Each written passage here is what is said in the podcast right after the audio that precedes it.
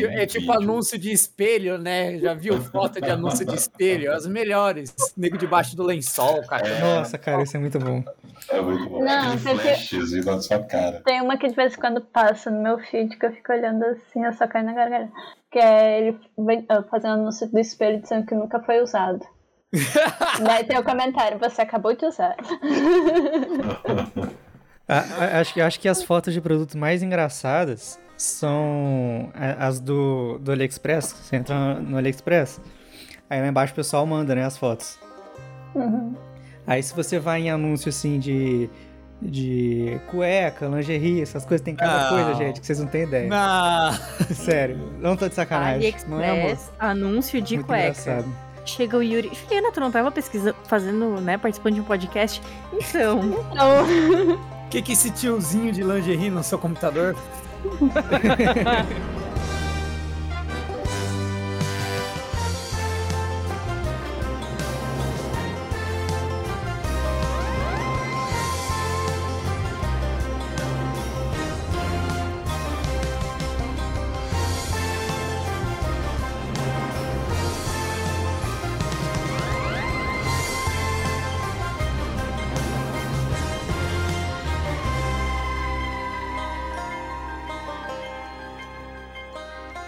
Só, só começa aí, vamos lá. Relaxa. Primeiro episódio do Papo de Mestre. Boa noite, boa tarde e não dei bom dia. É, eu sou a Juliana e se é para jogar, faz com vontade. Oi, eu sou o Vitor e mestrar é bem mais do que contar uma história. Oi, o meu nome é Gus, apelido de Gustavo, ou melhor, o Gustavo é apelido, meu nome é Gus. E as melhores histórias são aquelas que você não tem controle. Oi, eu sou a Dani e. Bem, não sei como eu vim parar aqui, mas. Dizem que narrar é só deixar a coisa rolar. Então rolem os dados.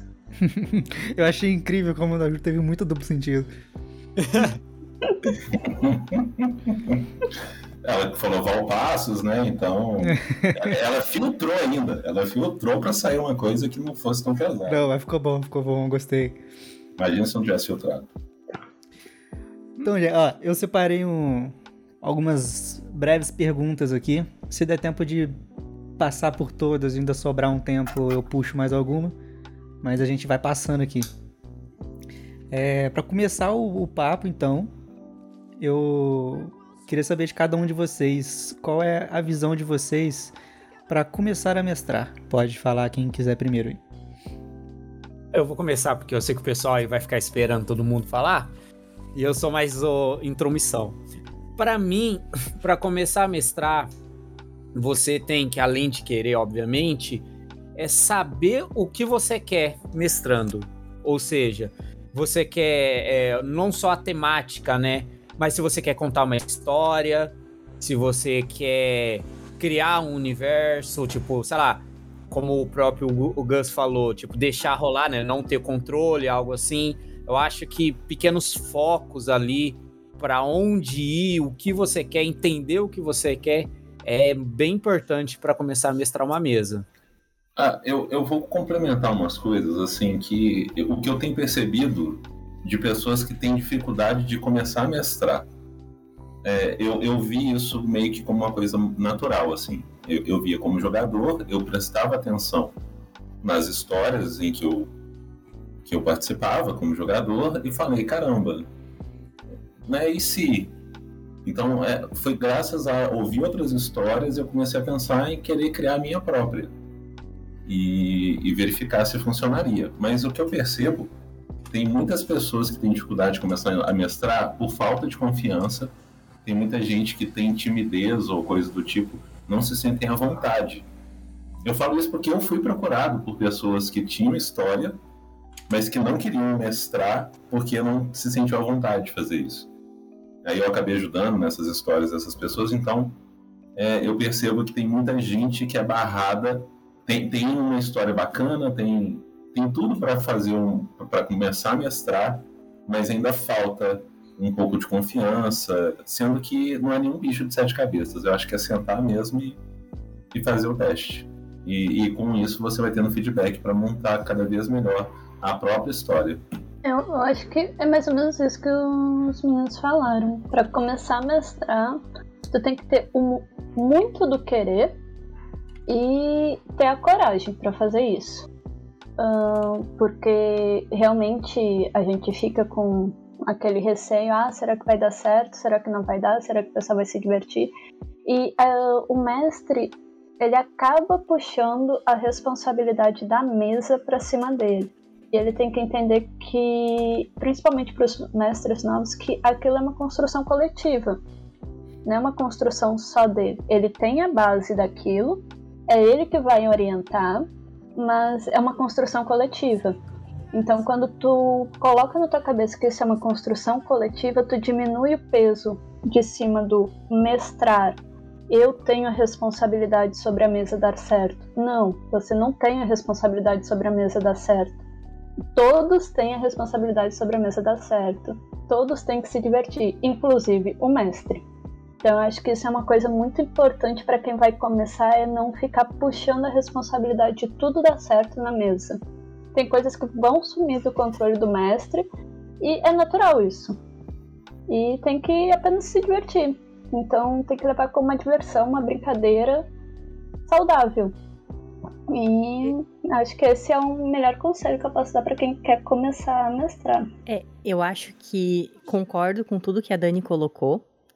É, a noção, o mestre, o narrador inicial, ele não pode querer ter controle de tudo e prever todos os movimentos dos jogadores, porque isso é impossível. É, é ter essa ideia de que, tendo linhas gerais, os jogadores vão construir a história contigo.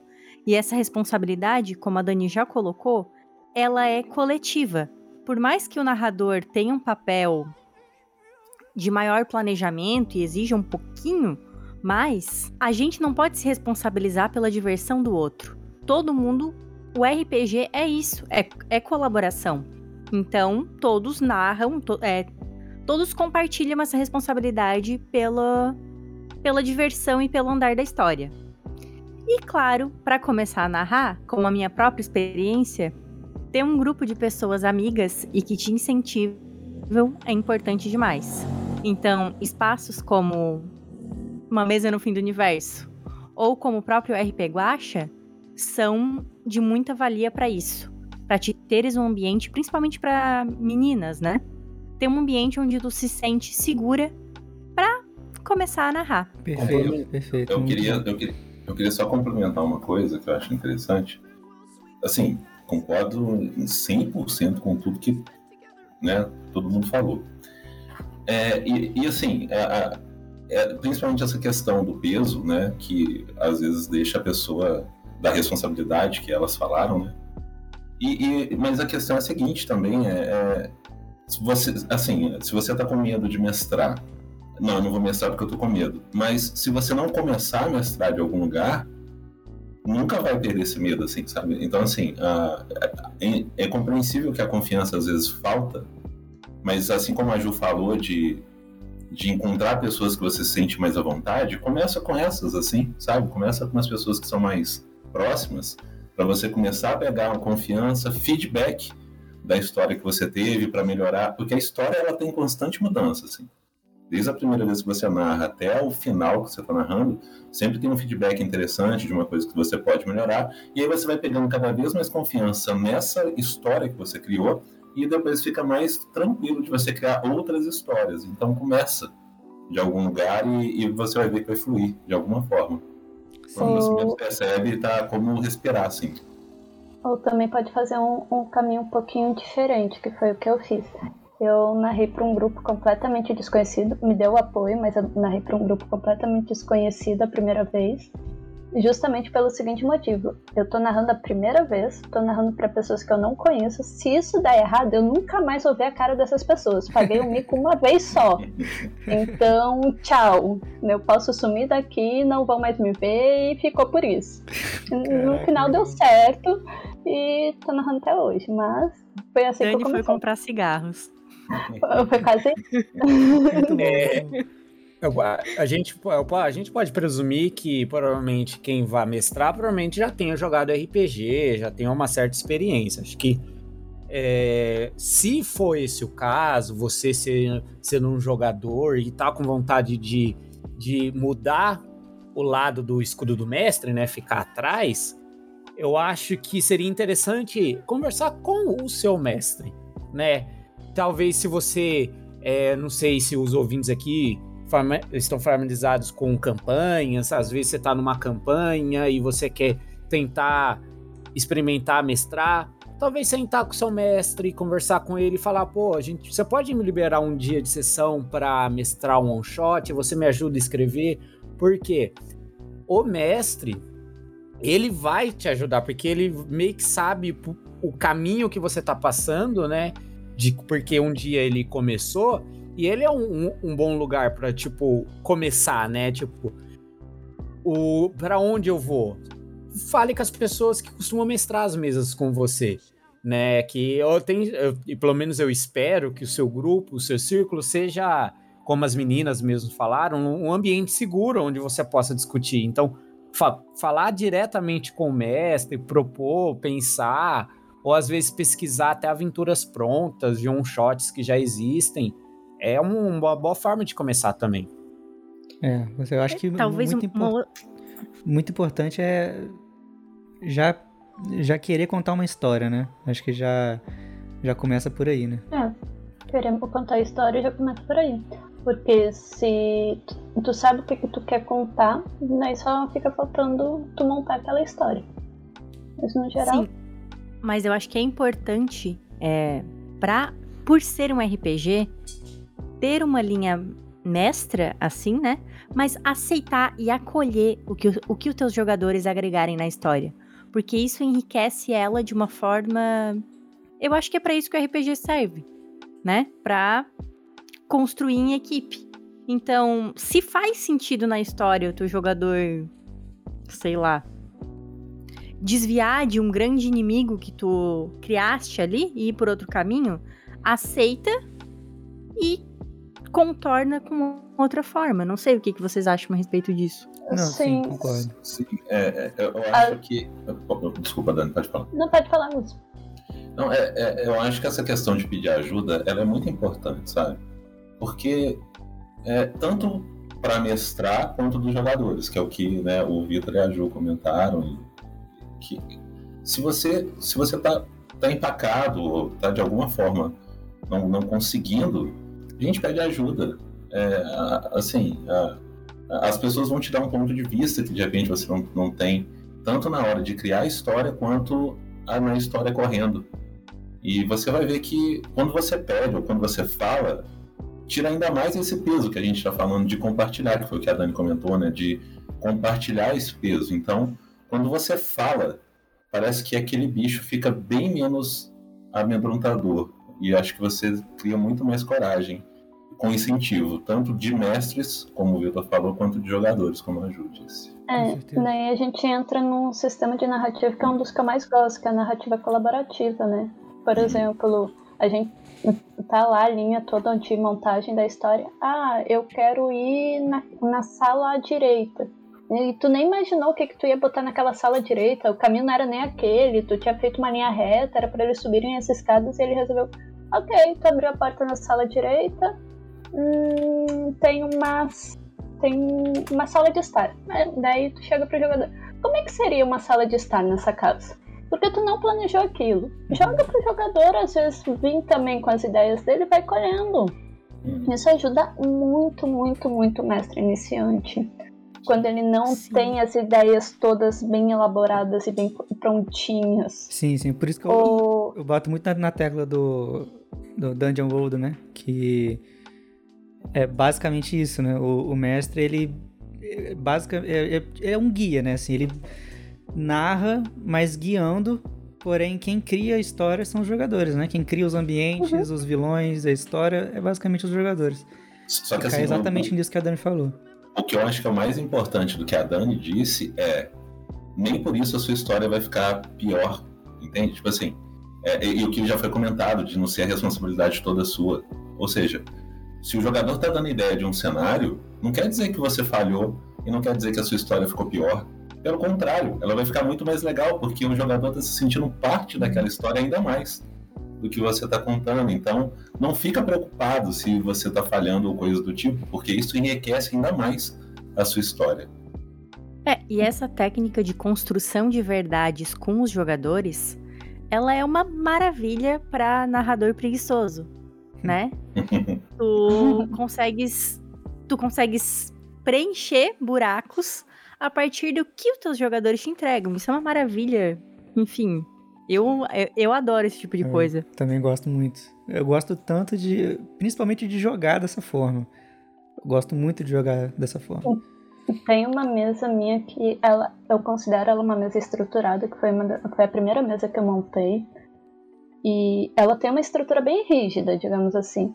Mas toda vez que eu começo a mesa e termino ela, ela começa e termina de maneiras diferentes. Maneiro. Apesar dela ter essa estrutura rígida, de que a gente chama de estrutura de linha, né? Que ela vai evoluindo conforme o andar dos jogadores.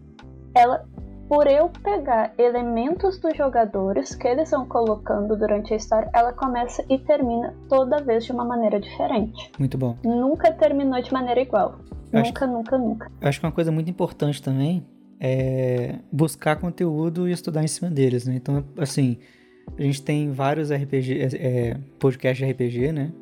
Tem o do Guacha, tem o RPG Next, tem o, o nosso aqui, tem canal no Caquitas, YouTube. Tem pra quem quer começar, elas são excelentes. É, tem lives também, né? Que eu acho muito interessante porque você escuta e assiste sem corte, né? Então você acaba, acaba sendo algo mais imersivo. Então você tem. É, o RPG Next me faz live direto. O Guacha de vez em quando tá fazendo live, né? Sim.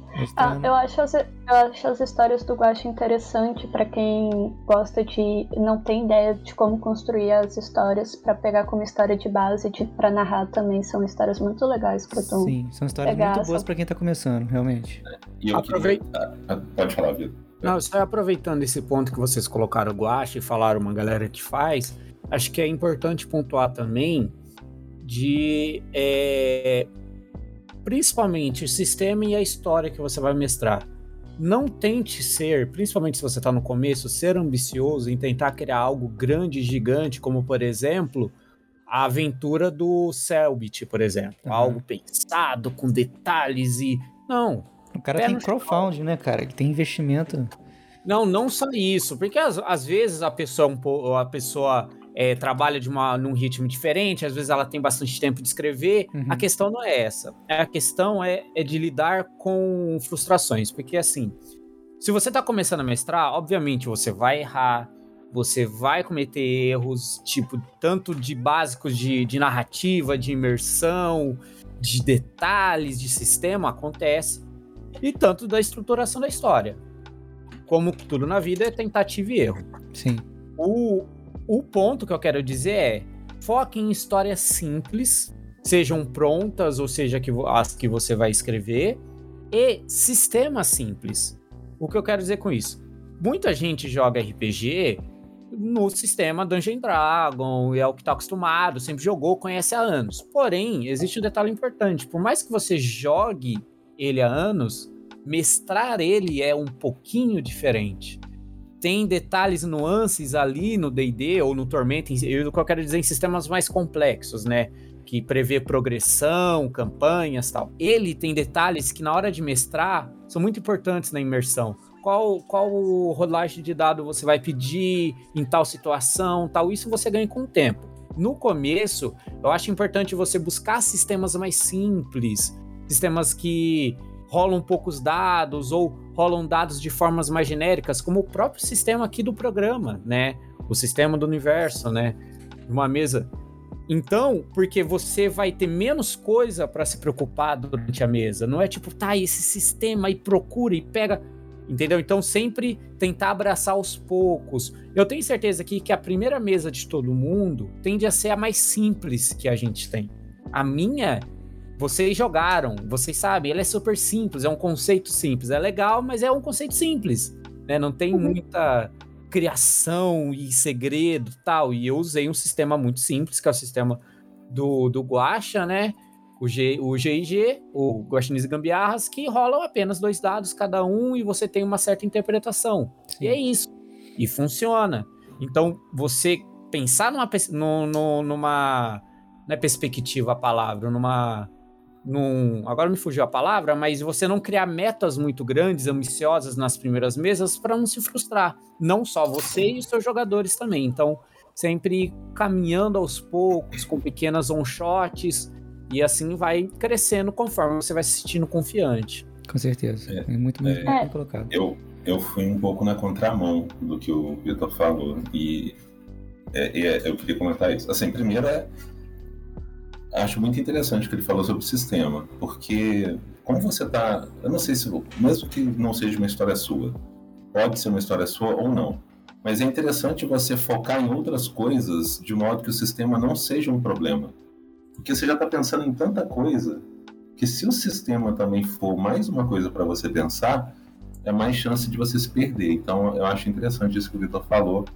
da simplificação do sistema, porque você pode perceber coisas com um sistema simples que você não, percebe, não perceberia. Você ficaria tão preocupado com, com a rolagem de dados. Então, é interessante você conseguir focar na história e no que está funcionando ou não, e depois você poder implementar um sistema mais elaborado. A, a, a, no sentido da contramão que eu quis dizer é, eu já quis fazer uma história muito bem elaborada na primeira mesa minha, que é o Astronauta de Mar. E aí eu me confundi bastante, porque eu me confundi o contar a história, contar um conto e ser uma mesa de RPG. Porque as duas coisas são muito diferentes. É, e assim, se você mestrou ela algumas boas vezes para você sentir que estava pronta, né?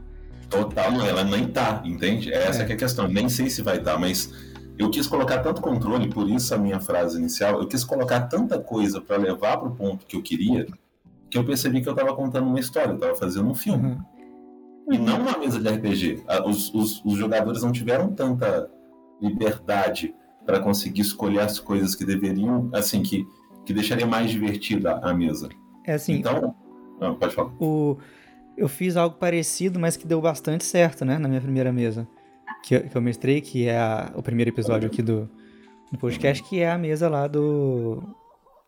É, quase um plágio do Five Nights at Freddy's, né? Hum, sim, sim. Porque o que, que eu, a minha ideia foi: se eu conter os jogadores em um local fechado, é, vai me facilitar. eles ainda vão ter liberdade para fazer o que eles quiserem, mas eles têm um espaço uhum. limitado, entende? Então isso me ajudou pra caramba sendo a minha primeira mesa. E deu super certo. É, é, mas é, eu queria falar, é, o, o, que eu tava comentando da minha é que a minha eu acho que ela deu super errado. Essa que é a questão. Eu não me desanimei porque deu errado. Olha. Porque eu, eu, eu, tentei fazer, eu queria fazer uma de terror. É, é, é só assim, a, a, construção como ela foi. Eu quis fazer uma história foda, de cara, assim. Eu quero colocar um plot twist aqui, papapá, papapá, tá, tá, tá, tá, tá, tá. Fui fazendo. E achei que ficou legal a história. Só que era para ser terror, não ficou. E aí eu fui vendo um tanto de elemento maçante que eu fui colocando que eu não percebia que tinha. Porque eu quis fazer uma história foda. Eu falei, beleza, então não ficou terror. Ficou qualquer coisa menos terror. Aí na segunda vez já era eu colocando elementos de terror. Quero colocar isso, papapá, papá. Aí já achei que coloquei bastante coisa de terror interessante. Aí não dei tanta liberdade pro jogador. Eu falei, caramba. Aí na terceira vez eu falei, agora tem que ter terror e tem que ter liberdade. Então, assim, a mesa foi se encaixando com cada vez que eu fui. E cada vez que os jogadores foram me dando feedback de coisas que eu poderia melhorar.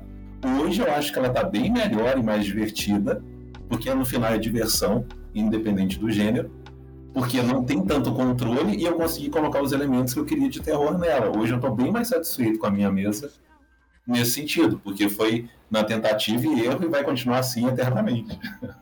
Mas, mas eu acho que esse é o, o, o, legal da mesa de RPG. Ela é na tentativa e erro. Porque tu não sabe como é que vai ser a reação do jogador na tua mesa. Exato.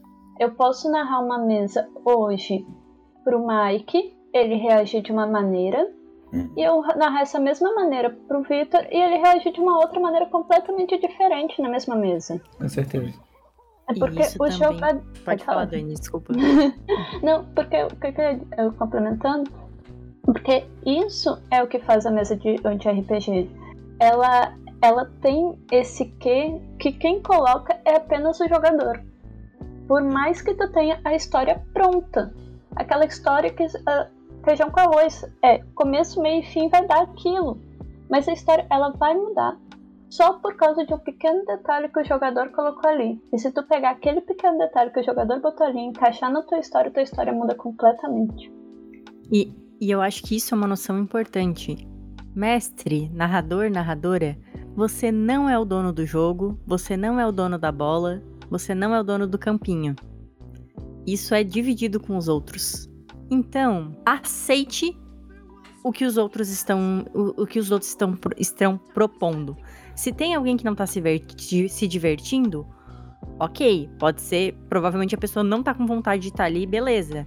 Mas às vezes, se tá faltando espaço para ela, tipo, sei lá. Se os, vamos supor, os outros jogadores estão. Tem três jogadores. Dois estão tomando muita iniciativa e um tu vê que tá lá, mas não consegue. Por algum motivo ele não tá tendo espaço para falar. Às vezes, é tua função como narrador, daí sim, mas não como dono do campinho, trazer ele pro jogo.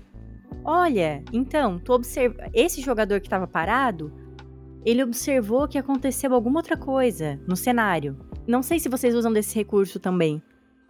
Eu acho interessante assim, puxar quem tá quem tá é, é como se você fosse um técnico do time, né? É como se você fosse Isso. o técnico do time. Tá todo mundo jogando junto, querendo finalizar. Não, não é jogar contra. Porque tem gente que confunde. Tem gente que quer derrubar o mestre. Ah, agora eu vou conseguir deixar o mestre sem saída. E tem mestre que quer ferrar o jogador. A gente está falando aqui do colaborador, do colaborativo. Então, assim. Ou digamos você... assim, a mesa ideal, né? Que deveria é... ser. Ou seja, vocês fazem parte do mesmo time, vocês estão jogando para no final das contas todos se divertirem. É essa a ideia. Então, é, o, que, o que a Ju falou é bem isso.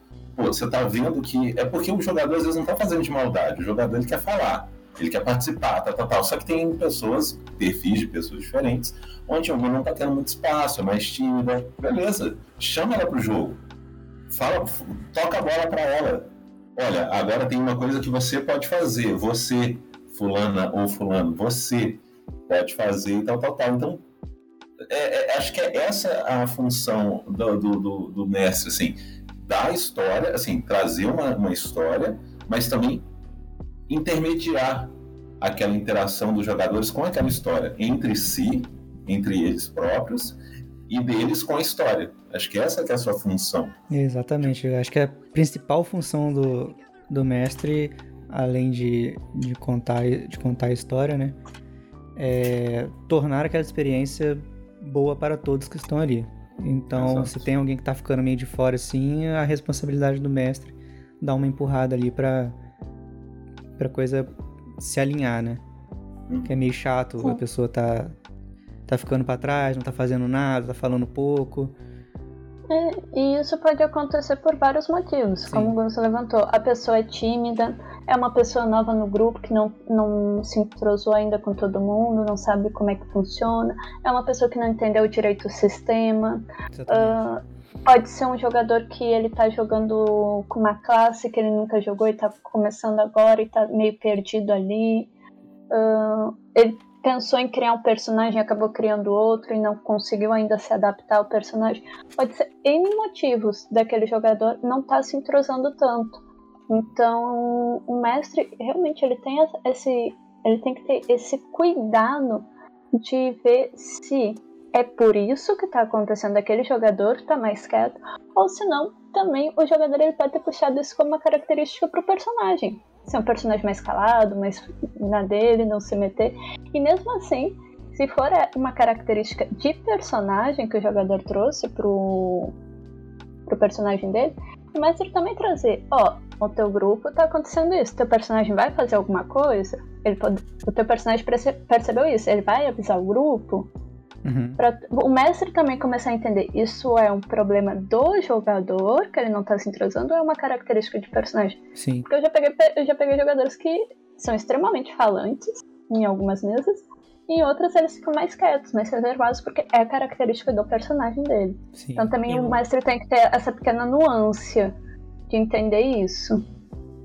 Eu lembro numa mesa do Victor, inclusive, Dani, não sei se tu lembra dessa mesa. Qual? a gente lá de volta outra vez. Ele ficou indignado, porque eu fiz um personagem 5 com, com um atributo alto no GIG, né? Que, enfim, era um anão, um anã. Era um anã ou um anão? Nem lembro. Mas assim. Ô, Ju, desculpa, só um parênteses. É, mais alto quer dizer que é mais físico. Mais forte não... fisicamente. Isso, é, eu era um personagem. Obrigada pela correção. Ele era um personagem mais forte e não tão inteligente. Então, eu, as atividades de investigação, eu deixei. Eu não as fiz. Uhum. Deixei isso correndo pros outros jogadores. E o Victor no final perguntou: Juliana, eu vi que tu tava quietinha nesse sentido. Des... Daí eu falei: não, eu estava me coçando para não fazer algumas coisas, mas não ia fazer, porque não fazia sentido. Uhum. Acontece. Perfeito. E tem, e tem, que tomar muito cuidado também é, em algumas questões aí, porque, por exemplo, o Vitor, aprendi com o Vitor que não, não dá para ser muito mãe, né? O mestre não pode ser muito mãe. Então, às vezes, começa é. a abrir mão de muita coisa, empurrar demais pro jogador, isso acaba cedendo demais e atrapalhando um pouco a história. Então, você não pode, Sim. né? O, a palavra... o, Desculpa, o jogador ele tem que entender que os atos dele têm consequências. E, é. e tem que ter coerência, elas podem, né? Isso, elas é. podem ser boas ou podem ser ruins. Eu, tipo, eu, pode desculpa, falar. Não, não, perdão, perdão. Eu, tipo... Não, eu só, ia dar, eu, só dei um, eu só ia dar um exemplo. Que, por exemplo, o, o, o jogador resolve pular de um, de um prédio. Aquilo vai ter uma consequência. Uhum. Não é porque eu quero que a história, eu como mestre quero que a história continue, que eu vou dizer, não, vai ter um. Vai cair e caiu em cima de um. De um. Um travesseiro, é, uma cama elástica e não se machucou. Não. Ele caiu e pode vir a morrer. É Matrix, então... o chão é de borracha. É, Exato. É, é, por isso que eu, assim, eu acho que a, a, se eu, se eu tivesse que dar um, uma qualidade para o mestre, é ser justo. É, é, ele tem que ser justo. Então, assim, é, se você coloca um desafio para os jogadores, mas que é impossível deles passarem, poxa, os jogadores não vão se divertir tanto porque você não está dando a opção. Mas, mas, se o jogador toma uma atitude, como a Dani comentou, onde ele está colocando a vida dele em risco, poxa, arque com a consequência do que você acabou de fazer. Na vida real, você teria pulado esse prédio? Não, porque você preza pela sua vida. Agora, porque você está jogando uma aventura, você simplesmente achou que poderia pular e que não teria nada. Então, assim, é, você sendo justo, se o jogador achar ruim depois, falei, gente, mas você optou por isso. O que, que você faria? Né, no, no, meu lugar, assim, se você estivesse pensando com uma pessoa que simplesmente achou que poderia pular de um prédio que não teria consequência. Então, ser justo. E eu, eu falo isso porque, como a minha primeira mesa foi de terror, tem muita chance de morrer, né? Então, se você for querer ser bonzinho com o jogador, perde o sentido da mesa, inclusive. Sim. Então, é, acho interessante observar isso. Mas não precisa ser queimar. bonzinho. Exato, não precisa ser bonzinho. É, é o que tu falaste, é a justiça não é ser bonzinho demais, mas também não é, por exemplo, o jogador que é. Eu vi isso em algum. Talvez, talvez isso seja das caquitas. Por exemplo, ou, ou, enfim, eu ouvi alguém conversando a respeito disso. O jogador tá com uma tocha e a tocha tá apagada, né? Uma aventura. E daí ele diz, ele diz, ó, oh, eu vou levar uma tocha para acender em determinado lugar. Mentira. O exemplo era com um lampião. Eu tô com um lampião. E daí o mestre chega e diz: Tu não pode acender porque não tem. Porque tu não, trouxe, não trouxeste óleo. Pô, nesse caso, eu acho que não é justo. Porque se ela é uma aventura colaborativa, todo mundo tá ali pra se divertir. É um faz de conta, é um jogo. Tu vai Sim. dizer pro cara que, ah, não, tu tem que trazer os pedaços, os pedaços pra, sei lá, tem que trazer o óleo, tem que trazer um isqueiro, tem que trazer, sei lá, mais o quê, para conseguir acender o lampião.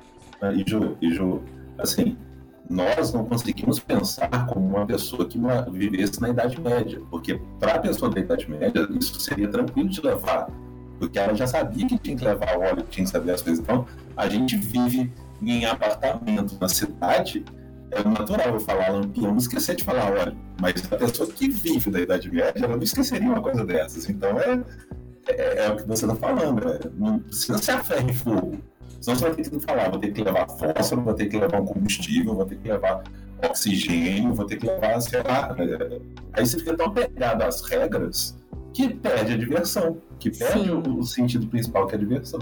E é, ô bicho, não, não pode ter óleo no lampião, mas pode ter um dragão. É. Faz sentido disso. É.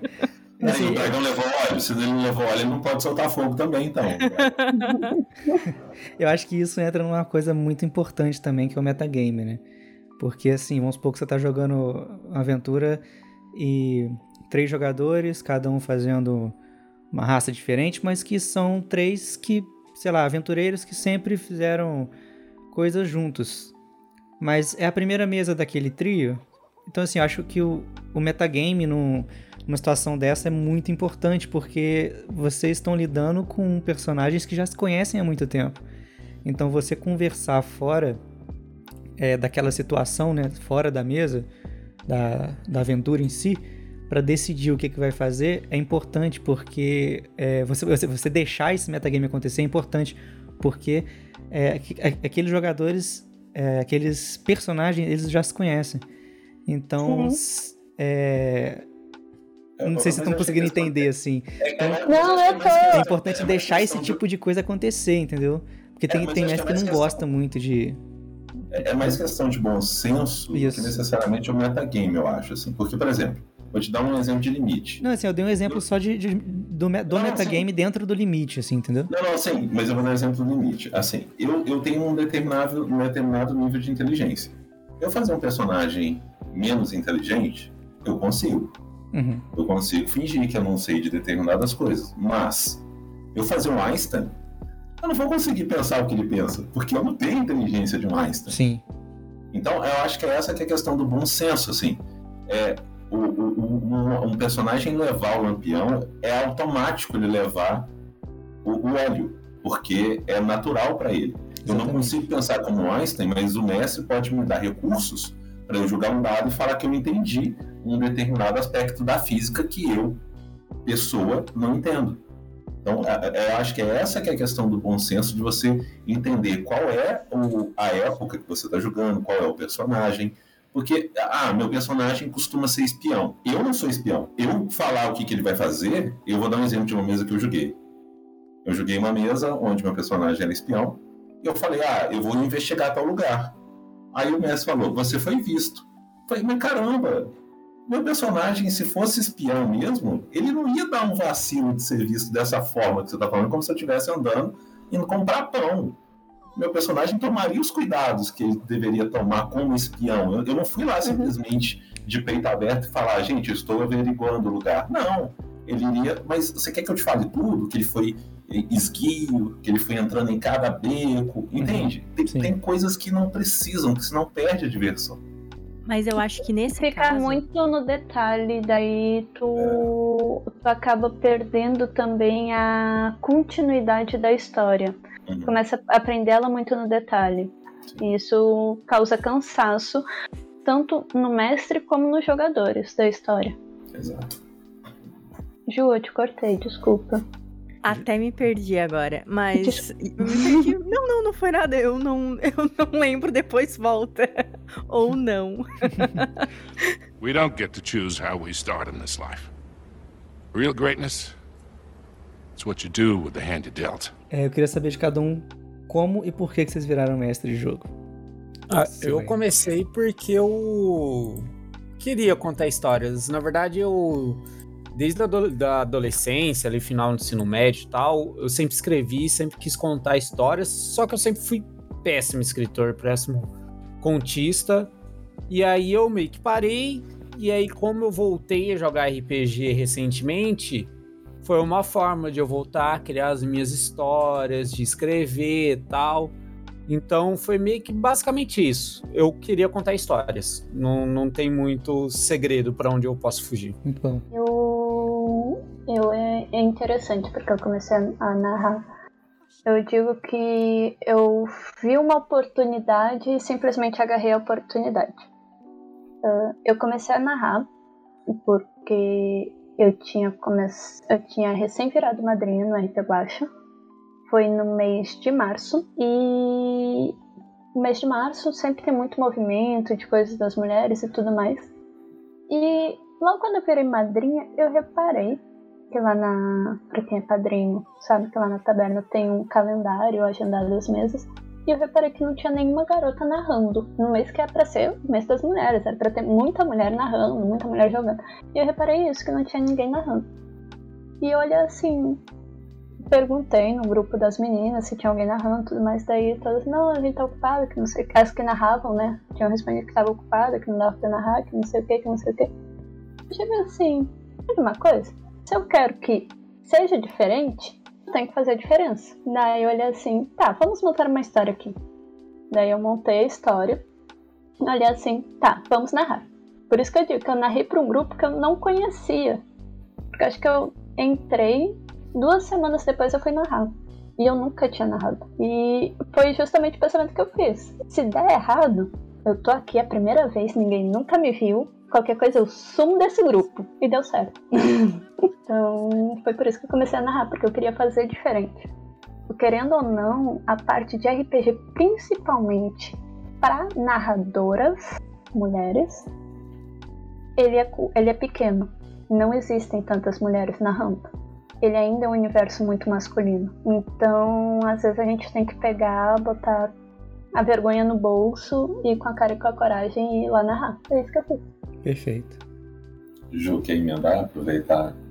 É, boa. Vamos lá. Depois. É... Já que estamos falando sobre começo de narração e criação de coragem para isso.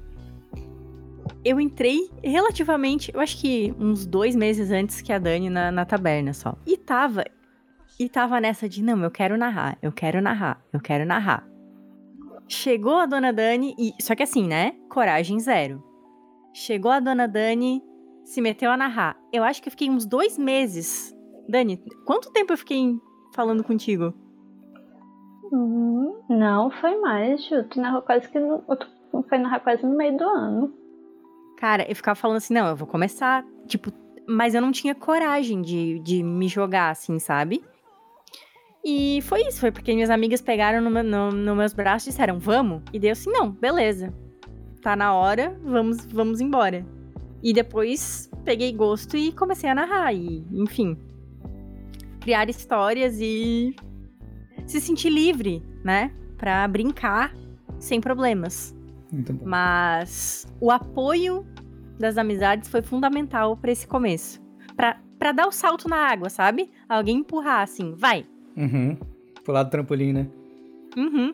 E também isso. Sim, de, ah, por... segurar a bicicleta, vai, pedala. Daí tu deixa passar pedalando sozinho. Sim, e a questão de. Eu acho que isso bate com o que o Victor falou. De eu fui conhecer o RPG só em 2018, começar a jogar mesmo, em 2018. É uma coisa que veio mais tarde na minha vida, digamos assim. Mas eu sempre fui uma leitora contumaz e sempre gostei muito de escrever. Então. E também já tive, e não sei, já tive envolvimento com teatro. Então eu amei o ambiente do RPG, porque ele te permite criar e brincar e, enfim. É um lugar que eu me encontrei, assim, é muito, muito bom. Muito legal. Foi a, a Gart, que é a tua, tua primeira mesa? Não, foi a. No Céu Tem Cenoura. Ah, no Céu Tem Cenoura, tá. Uhum, eu lembro dessa. Pobres ervilhas. é, é, tipo, vem, vamos embora, que esperar não é saber, né? É, a, a, minha questão é, é a seguinte, assim. Uh, eu já, eu, quando mais novo, eu sabia um pouco que era RPG, mas, assim, as pessoas que eu conheci que jogavam RPG, eu não era tão próximo. E as pessoas que eu era próximo não jogavam RPG. Então, eu tive oportunidade, poucas, assim, uma vez ou outra, de jogar Vampiro à Máscara depois de mais velho, o meu irmão começou a me chamar para jogar Trevas. Eu joguei algumas aventuras com ele no ambiente de Trevas. Só que eu entrar pro RPG mesmo aqui, RP Guacha, tudo isso aqui, foi um caminho inverso. Assim, a Ju comentou teatro. Eu fiz teatro e comecei a fazer parte de um podcast do Arquivos da Patrulha, é, como um personagem, porque eu estava fazendo teatro, estava fazendo locução, dublagem, queria mexer com voz. comecei a fazer parte de arquivos da patrulha e lá eles comentaram, não, porque o Guacha também grava aqui. Eu falei, tá, é, legal, ok. É, quem é Guacha? o que, você tá falando? Caraca, quem é Guacha? Que absurdo! Ideia, eu não tinha ideia. O Guacha era um, é um dos personagens do Arquivos. Não tinha ideia. Felipe quem Xavier. É Pelé? Quase não, isso. Felipe, Felipe Xavier ali, tipo, fazendo o personagem, eu trocando ideia com o Felipe, com o Zorzal. Falei, gente, eu não tenho ideia do que, que vocês estão falando. Não, porque eu edito pro Guacha, papapá. Aí eu conheci o RP Guacha, me tornei padrinho. E aí, ó, comecei a jogar. E no começo não tinha tanta mesa, assim. Hoje tem mais, mas no começo não tinha tanta oportunidade de jogar. Por que, que eu comecei a querer mestrar? Primeiro, eu gosto, eu, eu, eu, eu acho que eu tenho. Eu, eu, me acho criativo. Eu acho que eu tenho. Eu, eu, acho, eu gosto de escrever. Agora eu tô começando a escrever contos, escrever coisas assim, poesia, conto. Então, coincidiu. Eu comecei a escrever e falei: quer saber? Eu quero escrever uma, uma mesa de RPG, porque eu quero escrever contos que virem mesa de RPG e mesa de RPG que virem contos. E também, quando eu, quando eu participava como jogador, eu percebia coisas que eu não curtia muito, em, em, às vezes em mestragem, sabe? Falei, hum, eu teria feito diferente aqui. Não, acho que nesse ponto. Eu falei, quer saber? E se eu fizer a minha, né? Eu vou entrar num, num assunto que talvez você vá falar mais pra frente, da, da inspiração. Aí eu tava ouvindo a música Astronauta de Mármore, é, do Nenhum de Nós. É quando veio, veio umas frases assim, umas, eu falei, caramba, e se isso aqui fizesse. Pronto, aí surgiu a história na minha cabeça. Mas a, surgir a história e começar a narrar foi outro salto, tipo a Ju, assim. Acho que eu não demorei tanto tempo, mas foi um salto de ter a história e começar a criar coragem para narrar.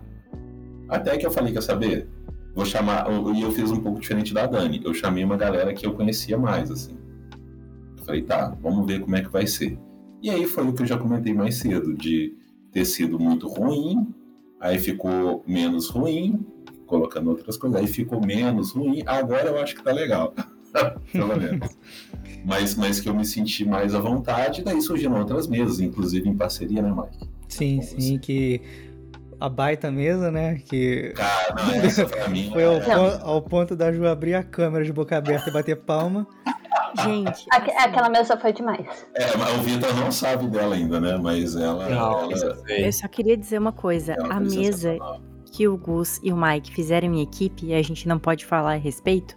Aliás, tá, isso talvez já seja um spoiler. É, mas enfim, foi. a história que é, a história que vocês construíram, eu já falei ela, eu virei assim, a gente falou que existe o guismo, né?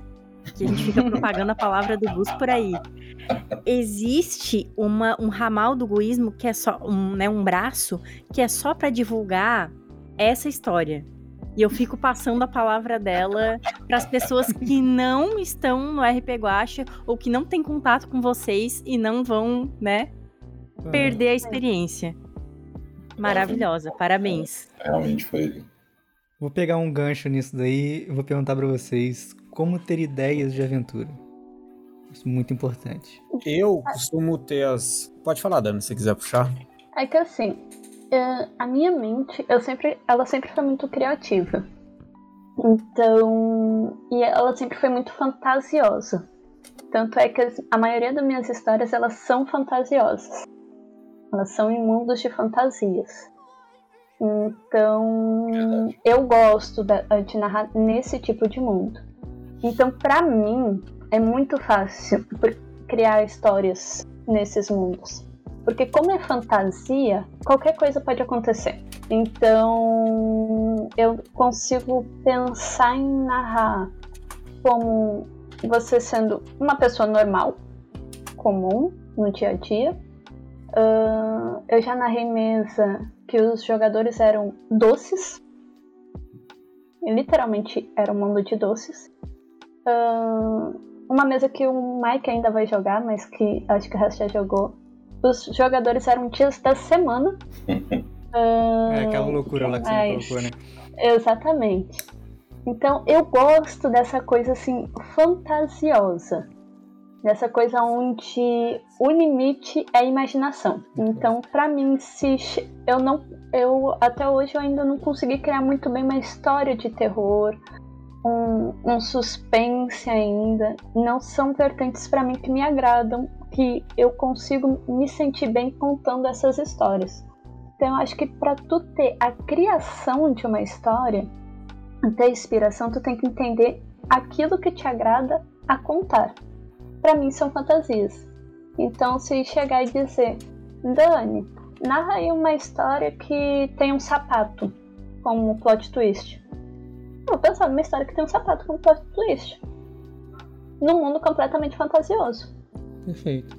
Já outro narrador pode pensar a mesmo, o mesmo tema num mundo de terror. Uhum. Então, eu acho que o que tu gosta de narrar o, o tipo de história que tu gosta de contar, ela influencia muito no que vai te inspirar para narrar. Perfeito. Eu acho que um, um ponto a pontuar também é que provavelmente vai se falar muito em criatividade, em ver bastante um, um, uma temática, um, uma forma boa de você poder criar histórias, de como começar a escrever, é consumir, né? Você tem que consumir, você tem que, que ter se, tipo assim, não ter medo de, de copiar ou fazer muito parecido, você não precisa ser 100% criativo e tirar uma história do zero. E se mesmo assim você tem dificuldade, é possível mestrar histórias prontas, né? Você consegue achar, é, se eu não me engano, materiais de, se eu não me engano, de D&D, você consegue achar que eles têm um shots, né? Geralmente são pensadas para o sistema dele, mas que você consegue adaptar, que você consegue se inspirar. Então, se você gosta de uma aventura mais medieval, é bom você consumir esse tipo de conteúdo, filmes, séries, né, livros. Então, é, é além de consumir, não tenha medo de copiar, de, de puxar igual, de de se inspirar mais firme, podemos dizer. Né? Eu, basicamente, eu tenho as minhas ideias surgem com, com geralmente com perguntas, parecido com o que a Dani falou. Como seria se tal coisa acontecesse, né? É, ou uma, uma mesa minha que eu posso falar que teoricamente não é minha, né? Eu vi a, a sugestão nas redes sociais que eu, que eu consumo muito sobre RPG, que o cara falou: crie uma aventura onde as pessoas vivem o mesmo dia direto. Isso é uma história batida. Tem dois, três filmes mais conhecidos que são assim. Você tem episódios de séries que são assim. E é um conceito relativamente simples, né? Você você monta essa aventura, que seja, vamos supor, vamos seguir para o mais clássico dos RPGs, que é medieval, né? O grupo chega na vila, passa o dia na vila, quando o dia acaba, a pessoa acorda de volta no acampamento, indo pra vila. E aí? O que que, essa, que que aconteceu? Sabe? E você vai, você vai ter esse... Porque é uma aventura controlada, vai se passar só num ambiente, é relativamente simples. Então, o importante não é você, tipo, ah, eu não sou criativo o suficiente, eu não consigo pensar em ideias. Você não precisa criar nada do zero. Basicamente, é, ou que nem o Guska falou, que ele se inspirou numa música. A Dani, ela gosta de coisas mais fantasiosas. Você primeiro, a, a, o mais importante é saber o que você quer falar. Você quer contar uma história de terror, uma história com comédia, uma aventura. E aí, a partir disso, você consumir coisas que estejam ali em volta e copiar o que precisar, se inspirar mais forte no que precisar. Você não precisa ter esse tipo de medo, né? Não precisa ser tão criativo assim. Você só precisa saber o que você quer. Tem, tem um ditado que diz: boas ideias foram feitas para serem copiadas. Só não vale copiar a mesa do amiguinho, daí é sacanagem. ah, não, não, tá pelo, pelo menos diga, ó, eu tô narrando essa mesa e essa mesa foi criada por fulaninho, tá, gente? Droga, crédito. Estou rasgando a minha aventura da vinil, vinícola aqui, peraí. ah, eu não posso narrar aquela de Garpt, gente. Não, é, é, dê créditos pros amiguinhos, né? Hum. Ai. Mas enfim, Pode falar, Gus, vai. Não, pode primeiro, eu falo depois. Eu É, acho tá, que. tá- tá aparecendo piscando aqui, é porque meu computador fica fazendo barulho, não sou eu tentando falar. Ah, não. tá, beleza. Ah, perfeito. É o que o, o Victor e a Dani falaram. Se tu queres fazer alguma coisa sem vontade, não faça.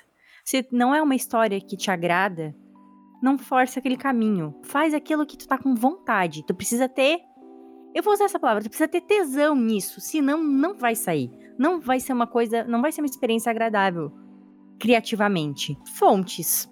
Isso pode vir de música, isso pode vir de um sonho que tu teve, pode ser de um livro, pode ser de um, de um quadrinho, de um videogame. E importante é ter um local para anotar essas inspirações. Porque nem sempre ela vem, às vezes tu tá no meio do trabalho e, sabe, ou sei lá, tomando banho e vem um estalo. É importante ter um, sei lá, um bloco de notas no celular ou ter um caderninho mesmo pra anotar esses estalos que tu tem. Tipo, ai, quero fazer sobre tal coisa. Quero escrever sobre tal coisa. Pra depois desenvolver essas ideias. Eu acho que é uma técnica interessante. É, eu, eu tenho o meu caderninho, que eu sempre anoto lá o tema que eu quero tratar naquela história. Às vezes eu só escrevo lá o tema e no meio que eu tô escrevendo a aventura muda completamente. Mas aquele que lá era o tema base. E conforme eu vou desenvolvendo, ela muda completamente o que, que eu ia escrever no começo. E isso faz parte do processo criativo. Antes do, do, de- do Gus passar a parte dele, só quero fazer dois comentários rápidos só para linkar com o que a Jo acabou de falar. É, de, de, por exemplo, ah, eu sei qual história eu quero contar e como que eu vou fazer isso. Tem muitas pessoas que realmente escrevem um conto, com uma estrutura um pouco mais literária, funciona. Você precisa entender como funciona para você. O meu exemplo, eu gosto de escrever em tópicos o que eu gosto de ver na aventura, né? Eu- deixa eu só ver um negócio, não tô adiantando a aventura não, né? Ah, a pauta não, né? Não, não, pode, pode falar, vamos, vamos tocando. É, eu gosto de, de colocar em tópicos. Ah, a minha aventura vai ser deles indo no mercado comprar leite pra mãe. Três irmãos, tô inventando aqui agora. Então tá, o que que vai ser? Tá, eles vão, esse é o objetivo principal, tem que estar no mercado comprar leite pra mãe. Tá, o que que vai ter na rua? Pô, na rua eles vão encontrar, sei lá, cachorro, tem que fugir ou, ou encarar o cachorro. Então é um tópico.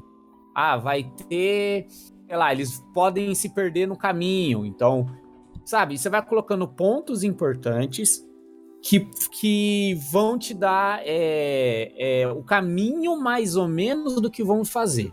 Por quê? Como já foi dito aqui anteriormente, você não pode que- querer controlar 100% daquele universo e querer decidir tudo pelos jogadores. Porque se você fazer isso, você escreve um conto e é isso, entendeu? Se você quer jogar com outras pessoas, você tem que criar possibilidades. Eu, quando escrevo, como eu sou além de, de mestre, eu também sou jogador, eu gosto de pensar, pô, o que eu faria em tal situação? Aí eu gosto só de pensar, se eu fazer tal situação, eu posso deixar isso mais ou menos pronto e isso. Os meus tópicos nunca são detalhados com, com, com mínimos detalhes, não, são só ideias para quando eu mestrar, eu vou ali colocando mais ou menos, ajustando de acordo com o que os jogadores estão fazendo. Isso é uma forma de escrever. Não sei como os meus colegas aqui escrevem a mesa deles. E outro detalhe também é não se apegue muito à história que você está escrevendo. Porque se vo, como a Jo acabou de falar, se você não está gostando, Ctrl A ou borracha, deleta, apaga tudo e começa de novo. Como eu já tinha dito anteriormente, erros são não só é, é, esperados, são necessários, porque é assim que aprende. Então não tenha medo de errar e, e de não gostar do que você está escrevendo. E não tenha medo de, pô, não deu certo essa história. Não, não, não vejo um caminho. Não, a ideia que eu tive é boa, mas não, sei lá, não vai funcionar. Eu não consigo pensar para onde vai. Começa de novo. Vá para outro caminho. A própria, Dani, a própria Dani acabou de comentar que ela pega, pensa na ideia e escreve. Eu faço a mesma coisa, né? Eu, no caso, eu tenho um. Eu uso o Telegram, tenho o chat no Telegram, onde eu faço as minhas anotações da vida, inclusive de ideias de um shot. Que eu, ou eu pego as pessoas falando, ou que eu particularmente tenho. As deixo lá. anotações da vida viram one shot, é isso, Victor? Também, também, também. E aí eu simplesmente ponho lá, sei lá, eu tive ideia de três irmãos que vão comprar um leite no mercado. Eu escrevo uma frase muito simples que resuma isso, e aí quando eu for sentar para escrever, eu pego lá, tá, o que, que eu queria com isso? Ah, era isso, isso e aquilo. É, desse jeito, e aí eu vou colocando em tópicos. Paro o que eu tô fazendo, vou fazer outra coisa. Pô, tá, vamos voltar a escrever. Pô, essa daqui, o que que, eu, que que eu tava pensando nessa? Aí eu releio todos os tópicos que eu fiz. Já tá, pô, mas talvez mudar esse tópico aqui é importante. Tudo isso que eu tô falando é em cima da forma que eu construo, que é em base de tópicos, que é uma forma. Ah, uhum. eu gosto de, de fazer um pouco mais estruturado. Eu conheço gente que escreve quase que um conto para poder fazer uma one shot simples e funciona.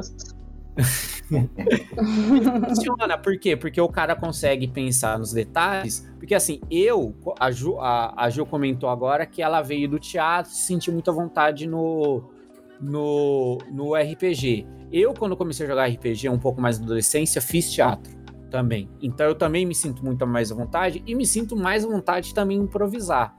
Então vale você se avaliar para ver, pô, eu consigo improvisar bem na hora ali de decidir se o pessoal vai pro lado esquerdo ou direito e eu dar as opções, eu consigo criar alguma coisa? Pô, não consigo. Então não tenha medo de escrever mais. Eu particularmente não gosto de escrever muito mais detalhes porque eu gosto de deixar mais livre para os jogadores, né? Porém, se você não se sente tão à vontade em improvisar, em criar ali na hora, não tem problema nenhum você escrever um texto gigantão e não se apegue. Porque, como já foi dito, às vezes a pessoa vai entrar na sala esquerda e tudo que você escreveu na direita se perde. E tá tudo bem. Como é dito, o importante é todo mundo se divertir. É isso aí. Tem uma coisa que quando eu monto mesa, eu, quando eu vou contar minha história, né, eu cuido muito. Eu tenho dois tipos de estruturas básicas para as minhas histórias. Eu tenho aqui, eu, eu brinco dizendo que é videogame, né, porque eu tenho o início da aventura e eu tenho, digamos, o final dela, né, o grande vilão, o grande chefão que vão ter que enfrentar. E cada passozinho que os jogadores estão dando é como se eles fossem passando de uma fase e fossem evoluindo para chegar nesse grande vilão. Essa é uma das estruturas que eu uso para montar as mesas. Então, quando vem minha inspiração, eu vejo se se encaixa nesse, nesse tipo de estrutura. E a outra estrutura que eu, que eu também faço, que é a que eu disse narrador, pre, uh, narrador preguiçoso, eu só faço a sinopse da história o resto quem cria é os jogadores. Então, eu tenho a sinopse lá da história, eu sei como é que eu quero que ela comece e como é que ela vai, eu, como eu imagino que ela vai terminar, porque às vezes nem termina como eu imaginei. E nesse, nesse, a partir daí eu vou construindo a história com os jogadores. Esse outro, para quem é iniciante, se ele não tem autoconfiança suficiente para improvisar, não é muito recomendado mas é muito divertido. É um dos, um dos jeitos que eu acho que mais me divirto narrando. E outra coisa que vem que interfere muito quando tu vai narrar uma história é o sistema. Então, como já levantaram aí, se tá começando a narrar, tá indo sistemas mais simples, que são sistemas que tu não vai precisar se prender tanto à regra e tu vai poder se prender mais à história, mais à diversão, mais ao que tá acontecendo ali e depois tu vai evoluindo os sistemas. É o... eu, não diria, eu não diria nem. Na verdade, a gente tá cortando o Gus que deveria falar, né? É. Eu vou deixar o Gus falar, então. Silêncio. Não, não eu só, que, eu só queria acrescentar mais.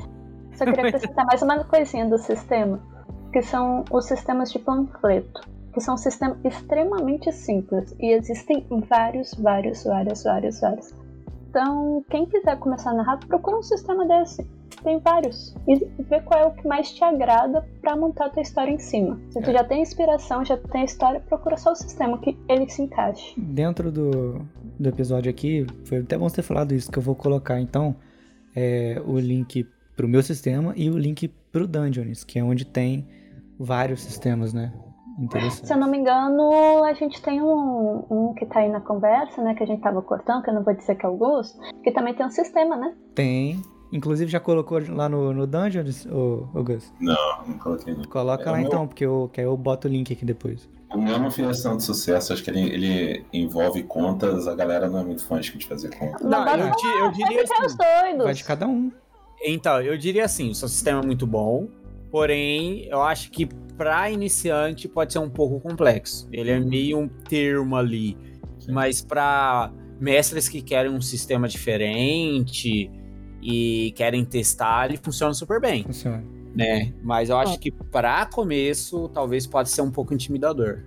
Então, antes do Gus falar, né? Finalmente ele poder falar o que ele. o que ele. Como ele começou a mestrar, eu só quero complementar que eu acho que não interessa se o sistema é simples ou não. G- Geralmente é mais fácil simples, mas escolha aquilo que te deixa confortável. Isso. Se D&D te deixa confortável, tranquilo. Desculpem, acabou as intromissões. É isso. Vai lá. Então, qual que é o próximo tema mesmo? Tô brincando. Do que, que a gente tava falando mesmo, né, Gus?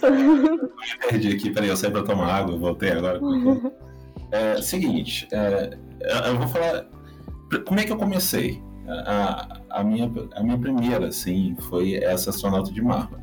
Eu tava ouvindo uma música, a astronauta, né? é, que eu já comentei, ouvi uma coisa, não, que legal. Eu parti da, da música, parti de um plot twist que eu gostaria de colocar na história e fui fazer a mesa.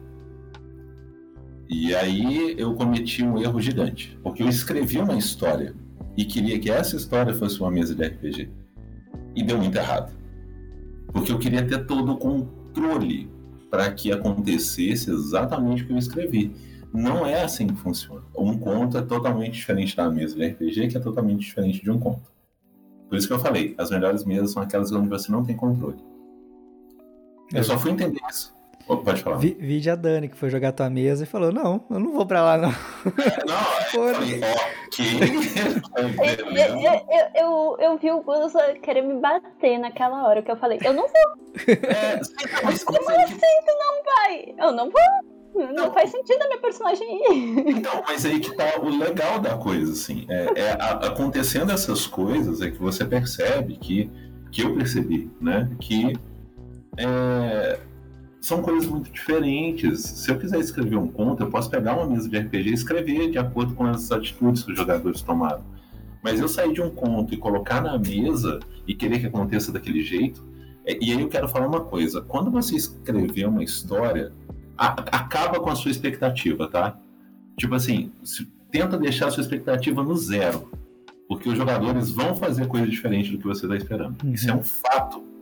E, e se você espera que a sua, sua mesa seja foda, etc e tal, e ela não é, você se frustra. E talvez você se desanime a querer narrá-la de novo. E é só narrando ela de novo que você vai melhorar a ponto de, eventualmente, algum jogador falar: Nossa, que mesa foda. Então, tira a sua expectativa, deixa ela no zero. Porque só gera frustração e te quebra quando o jogador toma uma atitude que você não está esperando e você queria que a coisa fosse do jeito que você se programou. Então, enfim, caí do cavalo com essa primeira mesa. Era um, eu- era um sistema meu que eu tinha criado e narrando terror. Gente, eu detesto filme de terror, eu tenho medo de filme de terror. Eu fui narrar uma história de terror, que não tinha nada de terror na primeira vez. E aí sim eu fui colocando alguns elementos e tal. Então eu gosto de narrar terror, mas eu detesto assistir filme. Aí, aí eu fui começando a perceber como que foi, foi sendo meu método de criação. É, não tinha muita regra. Ora eu partia de algo que eu ouvia, ora eu partia de um plot twist. De repente eu pensei num plot twist. Nessa mesa que a gente comentou mais cedo com o Mike, eu parti do plot twist para criar uma mesa. Comentei com o Mike e deu super certo de cara, na primeira que a gente narrou. Agora, outra, o, o Mike comentou de repente assim: Cara, eu tava ouvindo uma música desse grupo e, e deu vontade de criar uma mesa. Aí, com a ideia dele, eu falei assim: Mike, e se fosse assim? Ele, não, cara, legal, bacana. Uhum. Outra vez, outra vez que eu ajudei a criar a mesa foi padrinho novo no RP Guacha. Falou, cara, eu tenho uma história que eu já narrei com uns amigos meus, eu vi que você tava narrando terror. Quer narrar essa mesa? Aí ele me mostrou, eu falei, cara, a gente pode fazer uns ajustes, que eu acho que não funciona por causa disso, disso. Aí quando a gente montou uma mesa juntos. E eu narrei, inclusive, com o Mike, né, Mike? Você é. Sim. E lá rolou a improvisação, que de repente um jogador tomou uma ideia de fazer um negócio que não estava nunca esperando que aquilo fosse acontecer, mas tudo bem, que eu já estava preparado para pensar numa coisa que fosse quebrar aquilo. Então é, é isso, assim.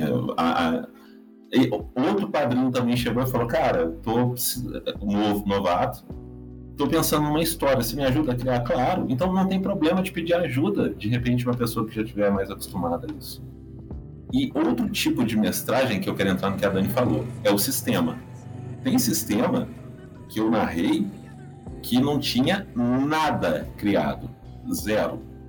Zero. Que é o dominó, nosso querido Felipe Xavier. Só para a galera entender. Idosos com características, determinadas características sorteadas através de peça de dominó, tem que fazer algum tem objetivo sorteado por peça de dominó. Essa é a história. É tipo assim, vamos jogar dominó? Vamos. É, é assim, a gente já conversando, vamos jogar dominó? Vamos. A história é criada totalmente na hora. Não tem nada, nada pronto. Nada pronto.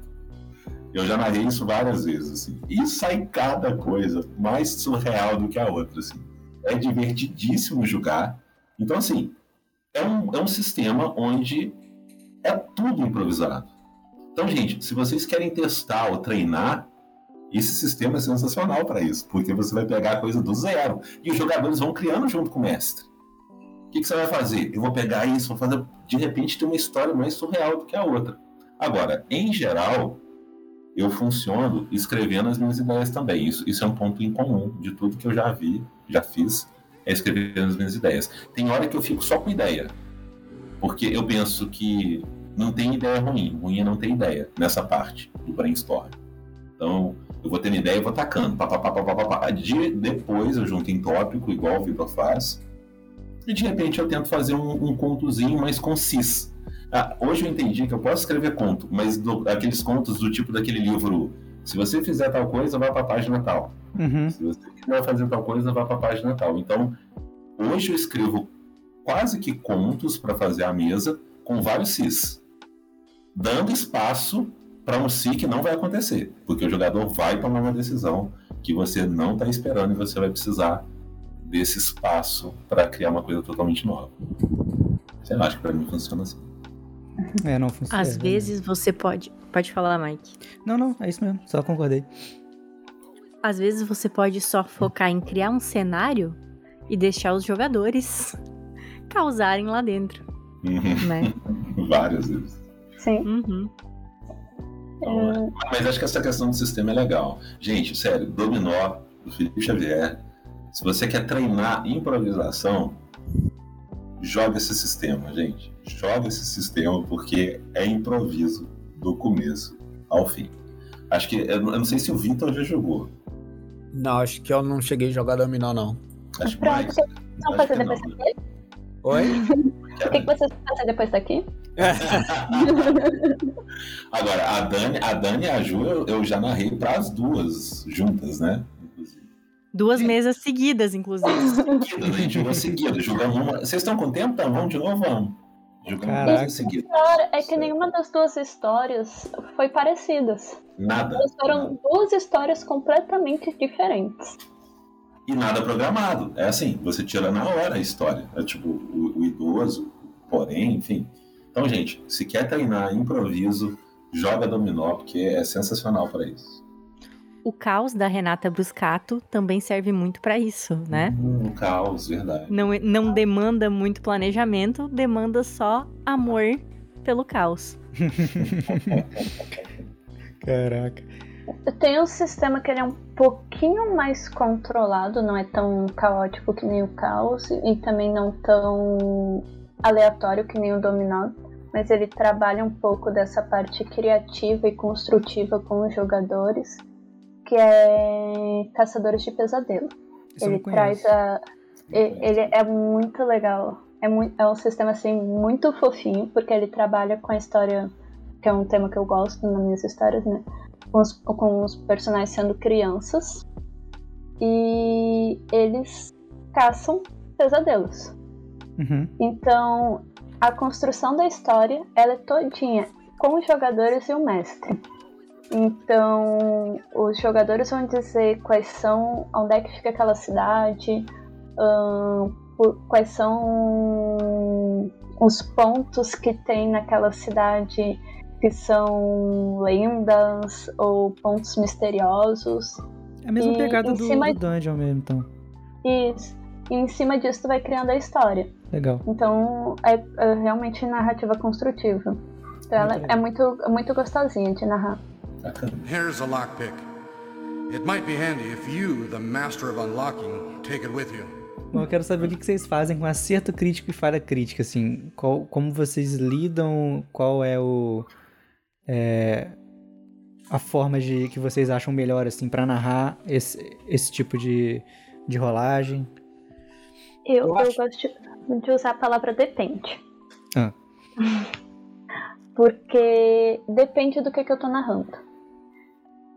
Tem vezes que eu, como mestre, eu já tenho a história mais construída, digamos assim, e eu sei que se o, o jogador ele tiver um acerto crítico, vai acontecer tal coisa. Se ele tiver uma falha crítica, vai acontecer tal coisa. Mas tem vezes que eu tô realmente na narrativa construtiva com o jogador, e eu não sei o que, que vai acontecer.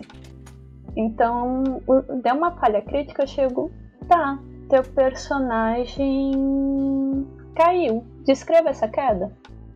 Uhum. Ou tá procurando alguma coisa.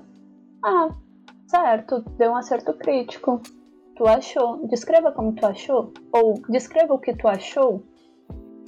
Eu, eu para os jogadores que não estão familiarizados com a, narrativa criativa, ah, ela é muito interessante as, as primeiras vezes, porque o jogador ele fica, oi, como assim? Eu descrever? Ah, e, e a gente pensa que o jogador ele vai sair do. Vai pensar uma coisa muito imaginativa, muito fora da casinha. Mas não. O jogador, ele. Às vezes ele é mais lógico do que o mestre nessas descrições. Certo. Acho que o Vitor também ia falar alguma coisa. É, eu, eu, eu- a Dani basicamente falou isso, acho que depende. Eu acho que vale aí, isso vem com o tempo. No começo, a- é que assim, geralmente as pessoas tendem a pensar em erro crítico numa coisa irremediável e acerto crítico num ganhar na Mega Sena, algo inacreditável de gigante e, e não. Eu acho que vai, vai muito, como ela disse, do depende, e é sempre bom criatividade. No começo, é natural você seguir por uns clichês, tipo, o arqueiro estourou a corda do arco, o motorista bateu o carro e quebrou o carro, ou sei lá, você acertou um tiro mu- muito longe. Mas uma dica que eu posso dar sobre acertos e principalmente falhas críticas, tente valorizar muito mais o ambiente e as pessoas em volta. Então, por exemplo, ah, eu quero atacar, falhou crítico. Não foi a espada do guerreiro que quebrou. Foi o adversário que no último segundo conseguiu visualizar o seu ataque e defendeu muito bem o seu ataque. A ponto de você não conseguir, sei lá, atacar a próxima vez. Entendeu? Porque assim, o mais importante da aventura, como a gente já vem falando desde o começo, é todo mundo se divertir. No momento que você quebra a espada de um guerreiro, tora um arco de um, de um arqueiro, você mata o personagem, de certa forma. Porque o, o que um arqueiro pode fazer se o arco dele estourou? Aí não, jogadores experientes falam: não, eu posso fazer isso, posso fazer aquilo. Mas nem todo mundo vai ser experiente, nem todo mundo vai pensar muito fora da caixinha. Então, é sempre tomar esse cuidado de no começo natural você ter esses clichês, mas tentar sempre enriquecer o ambiente ou falar ah, você foi atacar e, e o cara conseguiu te distrair ou o seu adversário. Ou você foi atacar e no último segundo ele conseguiu desviar. Porque você não vai desmerecer a falha do, do, do, do jogador, o jogador não vai se sentir um merda por ter errado e vai perceber, pera, esse adversário é bom. E aí a imersão cresce, falando, na próxima eu tenho que fazer algo mais incrível para tentar atacar ele. sabe? É você saber muito bem como usar o ambiente para tanto as falhas críticas quanto os acertos. Ah, um acerto, um ataque deu um acerto muito bom. No momento que você foi dar o tiro, é, o, não sei, você conseguiu acertar um cano e esse, sabe, tipo, tentar fugir dos clichês que sejam fáceis, né? No começo é natural, mas tente ser mais criativo no ponto de tentar usar o ambiente em volta. Eu acho que essa é uma dica muito boa no uso do, dos, das falhas, tanto a, a, os críticos, tanto para falha quanto para acerto. Certo. Pode ir, João. Não, dessa vez eu vou deixar o senhor Gus, vai. ah, olha, é, é, bem assim, eu, eu sigo muito a linha do que, que os dois falaram, só que independente da, da ação, eu gosto de enaltecer. A questão é essa, é enaltecer, porque, gente, quando você vê um acerto crítico, a empolgação do jogador com acerto crítico, mas também quando sai uma falha crítica, o desespero de sair uma falha crítica. Então, assim, o acerto crítico é mais do que dois acertos, a falha crítica é mais do que dois erros, enfim. Eu gosto de enaltecer, eu acho que tem que ter a enaltecida, porque é o tchan que tem a mais. Porque você sabe que você pode tirar esse caramba, o que você fez foi legal pra caramba, ou aquela sua falha, igual eu falei, independente do que foi, eu gosto também de sair dos clichês, como o Vitor falou. Ah, quebrou. Ah, não sei, sei lá, você escorregou. Você saiu correndo tão afobado para acertar o, o é, acertar o inimigo que que você escorregou. E eu vou citar uma, uma cena que foi sensacional essa cena. Que foi o Mike jogando a, aquela mesa que eu fiz em parceria com o Myron. Hum. Caramba, é, o, o, o Mike acho que tentou acertar a jogadora, falhou criticamente. Aí o, o, um cara tentou jogar um pó, um incenso na, no rosto da, da jogadora, o, errou. O, Mike errou criticamente, ele escorregou. O, Guilherme foi tentar ajudar, errou, pulou, a cama quebrou. Confusão geral. A, a, o Guilherme pula, a cama quebra sobe um vento na hora que o cara foi tentar acertar o incenso, o incenso vai na cara do Mike, o Mike não enxerga, erra, e a jogadora acerta ele e desmaia ele.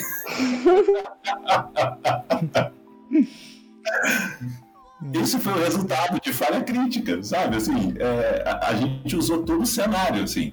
O Guilherme saindo correndo para dar um teco, erra, pula, a cama cai, sobe um vento, tira o incenso que deveria ir na cara do jogador, vai na cara do Mike, o Mike fica cego. É. Então, assim, usar o cenário. Então foi super legal, assim, do jeito que foi, porque o Mike tirou uma falha crítica e a jogadora que estava meio que disputando com ele tirou um acerto crítico. Então o Mike errou muito e ela acertou muito. E o Mike desvaiou no final da cena. então foi bem legal, assim, sabe? É, usar todo o cenário e enaltecer essas coisas. Ficou super engraçada a cena e foi maravilhosa, assim. Pode ir, Ju. Vamos lá. Eu acho que independentemente de falhas críticas ou acertos críticos, a gente tem que primar pela diversão. É um jogo que, tá todo, que todo mundo quer se divertir. Então, como o Victor já mencionou, e eu tinha anotado aqui também, é, vou começar pelas falhas críticas. Depende da ação intentada pelo jogador, é claro, mas eu tendo a ser mais boazinha com jogadores mais novos. Porque dependendo. É isso, tanto porque a pessoa às vezes não tem tantos recursos, né? Ela não se sente tão, às vezes ela não, não se sente tão à vontade para ter outros recursos de, de como agir, sei lá, com uma perna a menos, sem o seu arco, como o Victor falou. Então, eu tento dar uma aliviada para, claro, a, falha crítica ainda vai ter consequências, mas eu não mataria, eu tendo a não matar um jogador que nunca jogou comigo antes. Uhum sabe? É, Ou se ele for morrer, ele vai morrer no final da história. tipo, tu frisou um jogador que ainda não jogou contigo antes. Dani, perdão. É, uma falha crítica matar um personagem. É não, mas assim, eu, eu, quero, eu quero fazer um disclaimer. A, o que, que a Dani fez? A Dani era um pão de queijo e ela atacou a rainha da Inglaterra e, era, e ela queria sobreviver. Ah, não, é. Aí a No gente Palácio aí- de Buckingham. aí não dá a pra gente defender, entra não. naquele outro assunto, a gente é naquele outro assunto do bom senso e do, né, da- do jogador. Mas eu venho em defesa da Dani que fazia total sentido. Ela, a rainha da, da, da A rainha queria me os comer. Ah, É. não, peraí, então, ô dá- explica tudo, então. Não, ela tava no Palácio de Buckingham, ela era um pão de queijo. E ela assim, eu vou tacar a faca nessa veia. Porque ela tava atacando os irmãos e ela. Eu estava nessa É, mesa. Explica a história direito, porque cada hora você, cada hora você torce pra um, tem hora que eu torço pra Ju, depois tem hora que eu torço pra que- Não, eu não tá torcendo pra ninguém, eu tá torcendo pelo caos. Ah, tá. Ai, e enfim, né? A gente é, não mato, tendo a não matar no começo da história jogadores novos, mesmo que ele esteja falhando constantemente, porque o objetivo é a diversão. E quanto a acertos, eu acho que é muito importante ou deixar ele, dependendo do cenário, né, conseguir perfeitamente o que ele quer, ou conseguir esse algo a mais. Nisso, é importante dar liberdade para próprio próprio jogador narrar a ação dele. E, se precisar contribuir, é contribuindo dando mais detalhes, mais cheiros, mais cores, expressões. Porque é- esse é o papel do narrador. É construir o cenário através da fala. Uhum. É isso. Perfeito. É, só, só um parênteses que eu gostei É. disso, é esse comentário mesmo de deixar o jogador também falar é, é bem legal. A, a Dani já. Acho que todos, todos aqui já, já citaram isso, mas acho que isso é tão legal, principalmente num acerto crítico. Você vê a empolgação do jogador narrando o que, que aconteceu, sabe? Ele todo empolgado, eu peguei desse espada, sei lá, que seja a coisa mais simples do mundo. Acertou a espada. Mas se você vê a empolgação dele falar como que ele acertou a espada, é, é super legal. E, e acho que o jogador se sente ainda mais imersivo na, na história e, e fica ainda mais, mais legal ainda. Ah, o Gil pode responder isso perfeitamente. Como é que foi a primeira vez que eu te perguntei? Então, você teve um acerto crítico. O que, o que foi que você achou? Sobre o que você achou, né? Uhum. Sim, eu fiquei assim, meu Deus, ela tá deixando eu pegar qualquer coisa. A gente tinha caído, né? Enfim, estava numa praia naufragada e eu poderia escolher o que eu tinha encontrado. Isso, isso é uma, isso é uma coisa legal, porque a Dani, a Dani não me cortou, mas eu fui boazinha. Foi. Escolhi garrafas. Ah, eu achei que era o copo. É, é o copo. Não, não, ela, ainda não Foi estava fissurada no copo. É, porque isso virou uma fissura, né? E começou Uma em mesa né? minha. Agora, eu, eu, eu tive um acerto crítico na mesa da Dani que eu fiquei mal. E o, o Vitor tava junto. Você lembra? Eu, eu não lembro dessa, o que foi? Eu, Eu, acho que ataquei, eu ataquei um, um certo macaco. Ah, E eu tirei acerto crítico. Aí a minha recompensa foi matar o macaco. Nossa! Ah, não foi bem Não matar. foi isso. Mas assim, no primeiro momento eu achei que eu tinha matado. É. é, é que ele, ele simplesmente. Imagina. ah, esse, ma- imagina um macaquinho de pelúcia, tá? Ah, e o Gus, o personagem do Gus, pegou e pulou em cima do macaco, como se fosse caído numa barrigada. É, E ele deu um acerto crítico. E o, o macaco parou de se mexer. nossa, eu entrei em desespero, meu Deus. Colocando em contexto, o macaco para de se mexer porque era o final da aventura. A gente estava vivendo uma espécie de mundo fantástico, onde as coisas estavam mais ganhando vida tal. E quando chegou nesse ponto da história, esse mundo mágico se desfez e o mundo real apareceu. Então, o que era um macaquinho vivo que estava atacando pedra na gente era, na verdade, Um macaquinho de, pelúcia. de pelúcia. Então é como se fosse a mesa gira em torno como se fosse uma brincadeira de criança, né? Mas Uhum. e o meu desespero quando falou o macaco parou de se mexer. Eu. Oi? Pera, pera, pera, como é que é? Como? Nossa, eu, eu fiquei, sabe quando você fica tipo assim? Assassina! E assim, sabe, sabe tela azul? Deu uma tela azul, assim, um, peraí, quê? Oi? o que, que tá acontecendo? Eu fiquei mal assim um tempo. Aí ela explicou, eu falei, meu Deus do céu, nossa senhora. Falei, Explica isso antes, não deixa eu passar por esse desespero todo que eu passei, não. Mas foi super legal. A mesa é sensacional, gente.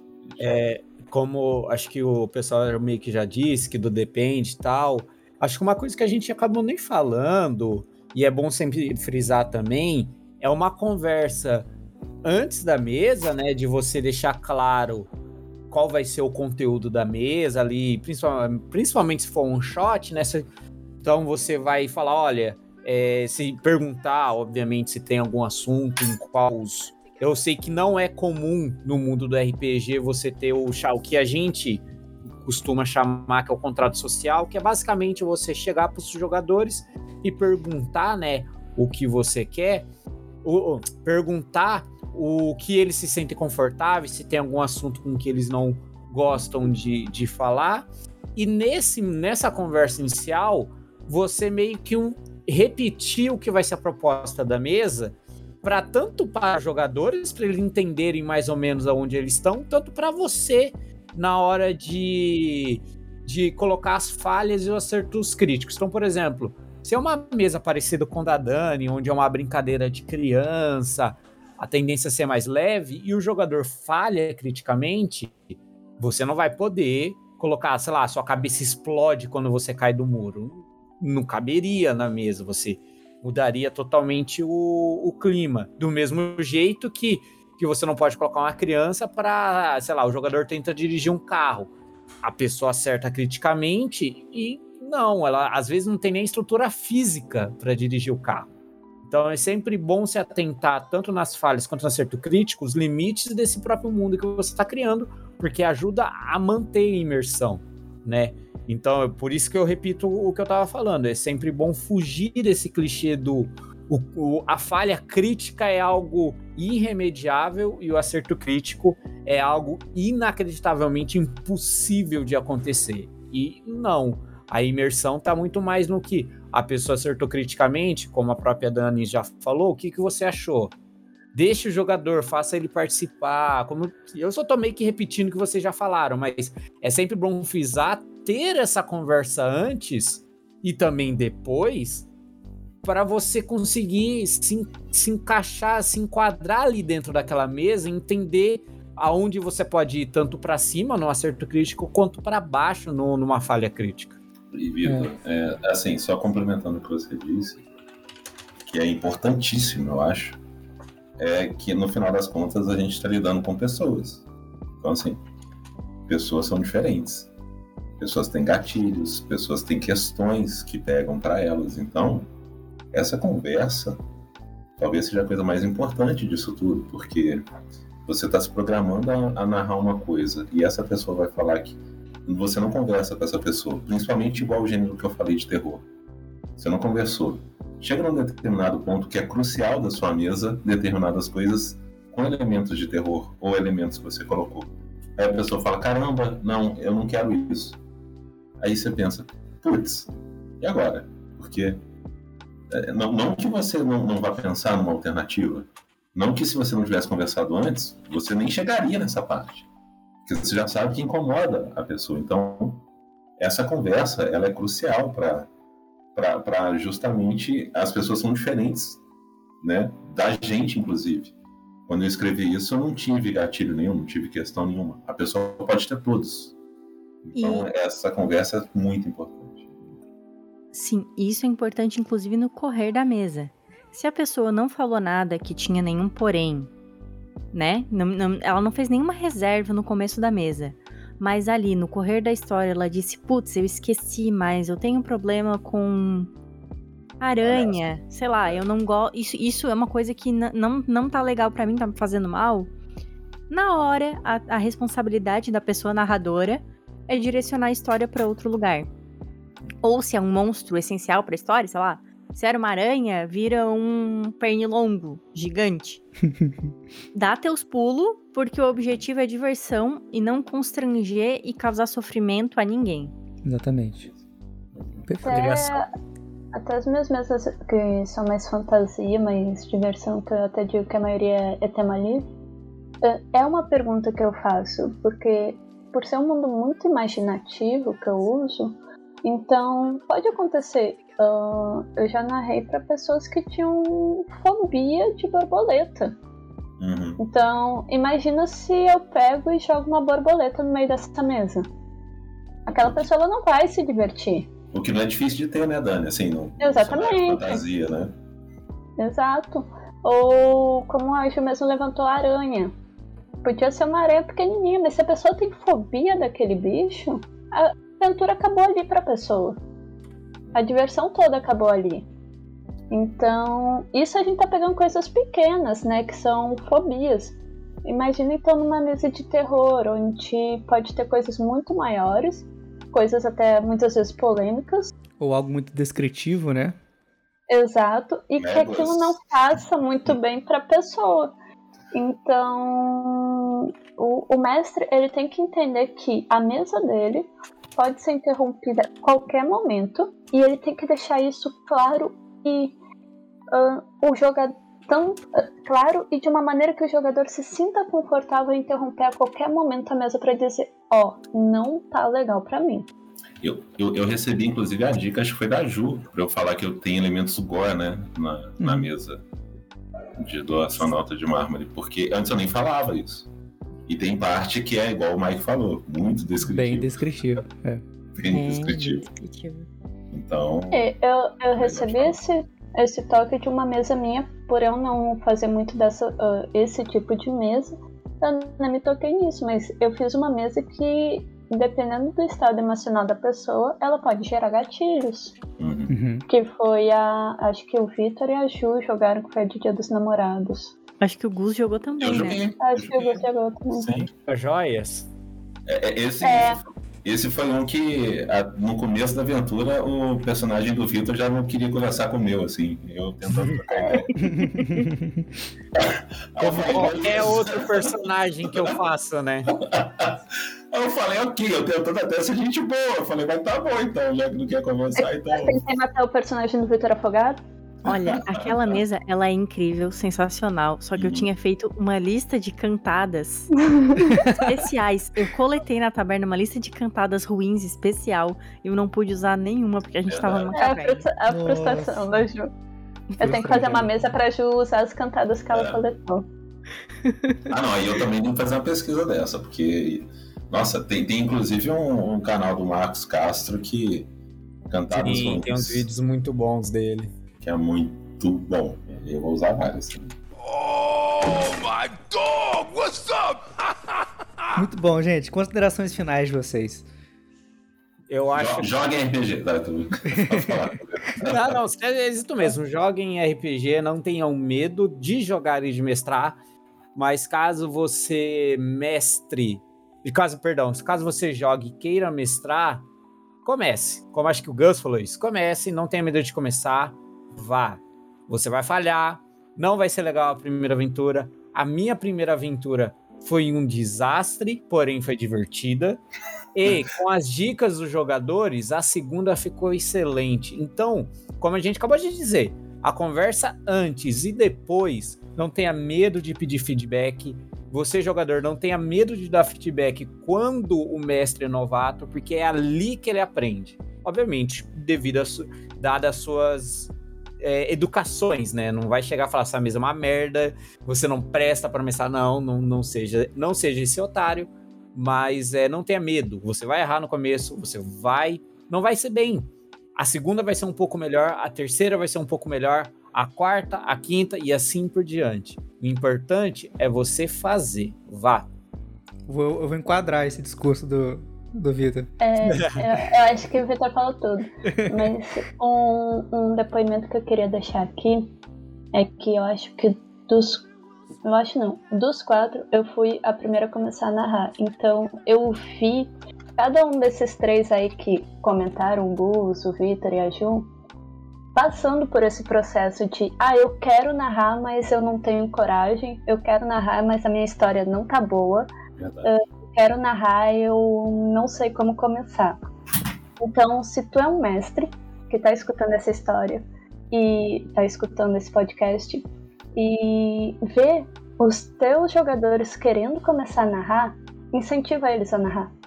Porque tu vai ter histórias maravilhosas para tu jogar com grandes amigos e que vão fazer vocês rirem, se divertirem. Então, incentivem a terem mais narradores. É muito importante isso. E você vai ver o crescimento de grandes narradores que nem eu vi desses três aí. Um detalhe é que acho que os, os ouvintes não sabem, vão saber agora no final é nenhum de nós quatro, eu aposto, não, acho que nenhum de nós cinco mestra há mais de um ano. Nossa, não. Eu estou correto, acho que eu estou correto em afirmar isso. Tá correto, tá correto. Eu estava na mesa 1 um da senhora Dani. Eu era uma das desconhecidas. Pois é. Eu estava na mesa 1 um do Vitor. Eu estava na mesa 1 um do Vitor. O Gus e o Mike estavam na mesa 1 um Na mesa minha. 1. Ah, que legal, é. Tá vendo? Dois e dois. A Dani pegou na minha mão pra eu, faz... pra eu narrar a minha primeira mesa. E é isso aí. O Mike tava na minha mesa 1. Tava, Na minha mesa tava. E vou... Não, quem, quem tá... Na minha mesa 1 tava só o Vitor daqui, eu acho. Eu tava na mesa 1. É, eu não tava. É, assim, é, eu quero complementar bem o que os, o, né, o Vitor e a Dani falaram. Então, assim, ah, assim, tudo que eles falaram é, é assina embaixo, obviamente. Só que ah, é, é entender, eu quero só reforçar isso, entender que tá lidando com gente, tá? Com pessoas. Então, assim, tem gente que vai narrar uma mesa para você, você como jogador, e que a pessoa não quer ouvir feedback. E ok. A pessoa na rua, ela não quer saber, e ok. Mas tem gente que vai te pedir um feedback. Vai falar assim, fala para mim o que, que você realmente achou. Eu sou uma pessoa que gosto de dar feedback. Acho que todos aqui go- gostamos. Eu sempre peço. pelo, pelo que eu conheço, não, assim, de pedir e de dar o Sim, feedback. sim, sim. Pelo que eu conheço de todos que estão aqui hoje, todos gostam de dar o feedback e de pedir para saber o que pode melhorar. Mas isso é de pessoa.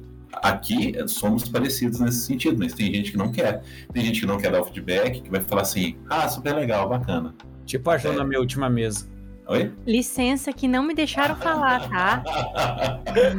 a, a- a lavagem de suja. Nossa! Gravação. Depois eu fiquei assim, tem que mandar mensagem pro Vitor. Agora tu que lute, vou mandar em áudio ainda. Por favor. Ah, você não faz Eu ideia. não sei. Você não faz Nossa. ideia. Pergunta pra Karina, porque você não faz ideia do monstro que você tá libertando se- você mandar áudio longo pra mim. Então, Rapaz, eu já recebi um áudio do Vitor.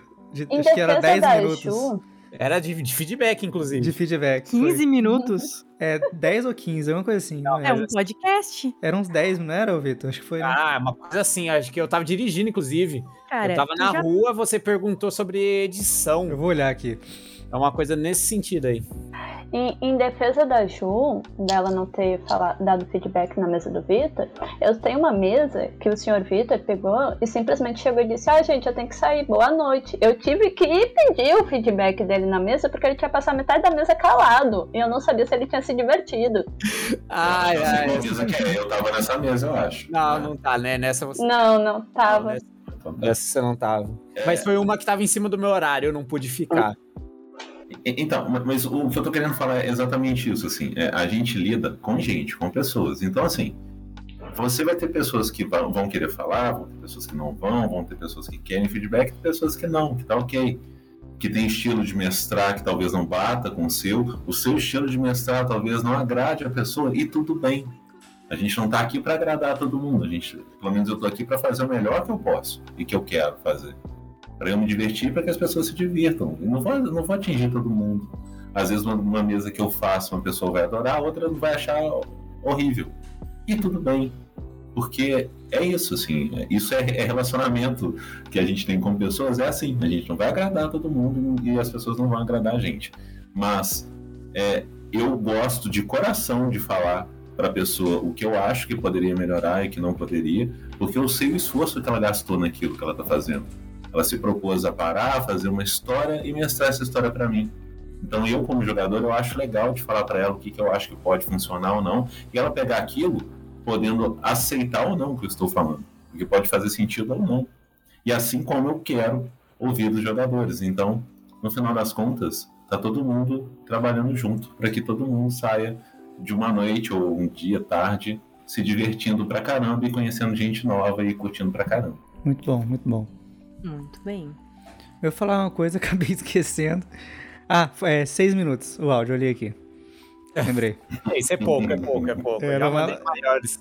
Já mandei maiores pra Karina, por exemplo. Ah, bem provável. Mas eu toquei no 2x e virou 3 minutos de áudio. Cara, se fosse pra finalizar o que, né, o que todo mundo já falou é: taca-lhe pau, não tenha medo, se joga, de preferência se você tiver amigos pra isso, melhor, mais fácil e não seja refém de um grupo arrombado. Se a sua experiência inicial foi ruim, se você teve algum narrador ruim, não é todo o universo de RPG que é assim. Encontre os ambientes, encontre a sua turma, encontre pessoas legais, como as que estão aqui hoje. eu, eu, quero reforçar um pouco o que a Ju falou. Não, mesmo eu não sendo essa pessoa que passou por isso, mas concordando com o que a Dani comentou mais cedo do ambiente ser muito masculino. Eu conversei com várias mulheres que falam de experiências ruins e de ter tomado um certo trauma de RPG justamente pelos mestres narradores serem ruins a ponto de usarem machismo e outras coisas assim. Então, é... procure ambientes mais saudáveis, sabe? É o que a Ju comentou assim. Existem ambientes mais saudáveis. Se você está percebendo que está um grupo, principalmente mulher que está se sentindo mais acuada, menos segura para fazer isso, está sentindo que o ambiente não está legal, que o ambiente está machista ou qualquer outra coisa nesse sentido, tem ambiente melhor para isso, sabe? Não, não, não, falando o que a Ju falou, não, não, não nivela a sua experiência de RPG por apenas uma ou outra experiência que você teve, que tem, tem coisas que são mais saudáveis do que, do que isso. Assim. Então, só reforçar um pouco. Perfeito. É isso, gente. Vocês querem fazer algum jabá aí? Olha, eu não. Eu tô com meus projetos pessoais pausados, eu não vou fazer um jabá pessoal, porém, eu quero roubar e quero fazer um jabá para um conteúdo que eu gosto. Que Perfeito. fica a recomendação, que eu vou te passar o link para depois você colocar lá na postagem. Claro. É um. É um, um, uma playlist de vídeos de um mestre de RPG, do Narradores Narrados Uhum. Eu já acompanho o, tra o, o, o, trabalho dele em outras redes sociais, mas ele, ele tem, eu diria, quase que um curso introdutório de mestrar RPG. Que é o cara, são, são 20, eu tô vendo aqui 32 vídeos que variam entre 5 a 15 minutos, você não precisa ver de uma vez, mas ele engloba tudo, desde uma introdução do início do início, primeira aventura, até detalhes mais complexos que você pode introduzindo aos poucos. É obviamente muito conteúdo, porém que você pode ir consumindo aos poucos conforme você vai crescendo. É, é basicamente você colocar narradores narrados é, ou Nação Garou, que é o canal, né, é, do YouTube dele. Você vai achar essa playlist, eu vou pedir pro Mike deixar na descrição. E é isso. Perfeito. É a dica para vocês aí para mais conteúdos. E aí dali ele vai te indicar outros lugares para você poder. Acrescentando, eu sigo ele no TikTok. Eu também. É, eu quero. Ele, inclusive, em uma live dele, eu fiz jabá do Guacha lá na live dele. Pedi pra ele, Pedi pra ele é, dar eu, uma olhada. Eu, eu, quero fazer alguns jabás aqui. Manda, manda. É, ouçam Arquivos da Patrulha, ouçam Projeto Drama, ouçam Nossa Poesia, eu faço parte desses três. Ouçam Uma Mesa no Fim do Universo. Se você tá aqui e não ouve, por é. favor, volte e ouve os, as três primeiras aventuras. Ouçam RP Guacha e Aventureiro. Sempre, sempre, sempre, quando você for fazer o seu guia de, de aventureiro feliz para sair em aventura, nunca se esqueçam da sua toalha. Perfeito. É, bem, a gente falou de mesas seguras, né? Então, para quem não consegue achar um grupo legal para entrar, se sentir seguro para começar a narrar ou simplesmente para começar a jogar mesmo, sugiro comecem a escutar RP Guache, se possível. Vejam lá. A maioria daqui é padrinho de lá, então a gente conseguiu montar um grupo seguro lá. Todos, gente. né? A maioria não. É, é todos. Nos conhecemos lá. É. Todos 100% lá. A maioria 100%. e um outro jabá que eu gostaria de deixar assim para quem quer entender um pouquinho do mundo do RPG e do que, que a gente falou de narrativa criativas é escutar o podcast das Caquitas. Elas trazem bastante essa parte do mestre, né? Como ser um bom mestre, como criar histórias, e elas trazem vários sistemas também diferentes. Então é um podcast que vale muito a pena estar tá escutando para tu ter ideias para montar mesas. Muito legal. Ju? Bom, as minhas dicas já foram em grande parte contempladas pelos meus colegas. RP Guacha, assim, né? O que que eu exalto, além da própria No Fim do Universo? RP Guacha, Caquitas.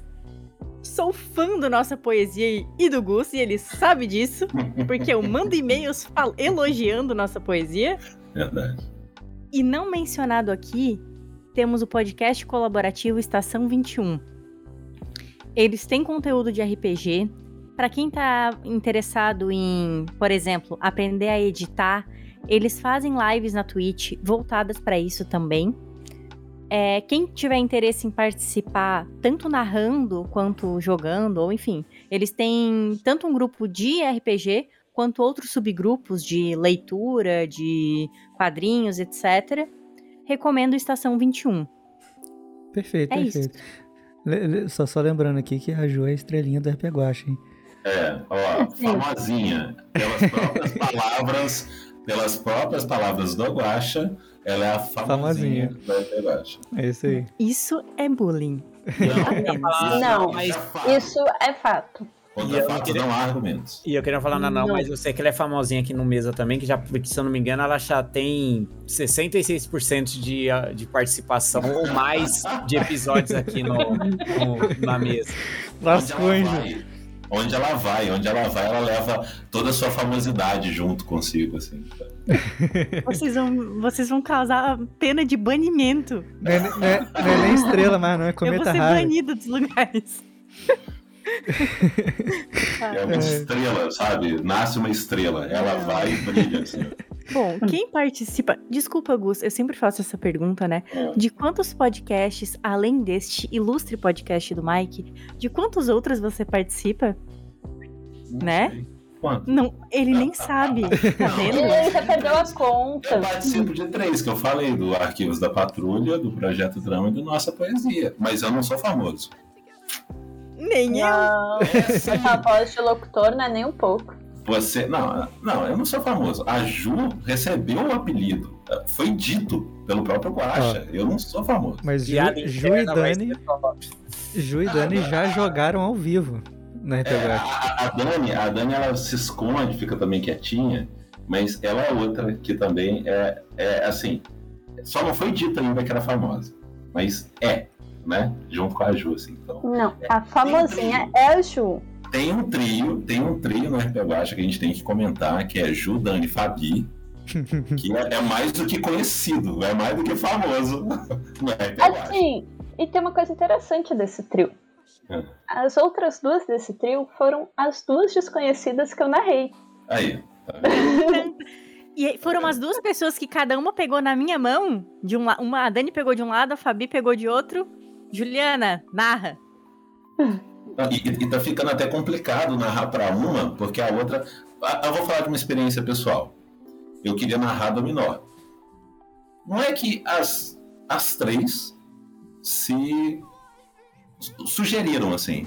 Luz, quem sabe você não narra pra gente? As três. Ah, e quem sabe você não narra às sete da manhã? Eu falei, Num domingo. Num domingo. Eu falei, quê? Peraí, como é que é? Às sete horas da manhã de domingo, as três se prontificaram a jogar, comigo narrando, o sistema dominó, e às sete horas, porque não batia o horário de uma com a outra, e como era necessário que as três estivessem, mas, mas não é que eu aceitei, só que acabou não, acabou não acontecendo, mas eu falei, ah, quer saber? Como a Ju falou, se joga. A, a gente tem um nome para isso, tu sabe, né? Qual? Arroz de festa. Ah, isso é verdade. é, depois, depois de começar a narrar, ou antes mesmo, você pode aderir ao grupo dos jogadores anônimos. A gente uhum. sempre se reúne ao redor de uma mesa. É. Às vezes envolvem dados. Uhum. Às, vezes, não, às vezes envolve dominó. É, às vezes envolvem cartas também de baralho. E é isso. Você pode fazer o que você quiser. Eu acho que se você pegar as três e fizer uma estimativa no RP Guacha, deve ter 95% de participação com pelo menos uma delas nas mesas, não é? Ah, sei Hum, lá. Acho que tá mais ou menos. Se a gente pegar desse ano, deve estar mais ou menos isso. Ah, desse ano sim, com certeza. Desse ano é Desse ano, definitivo.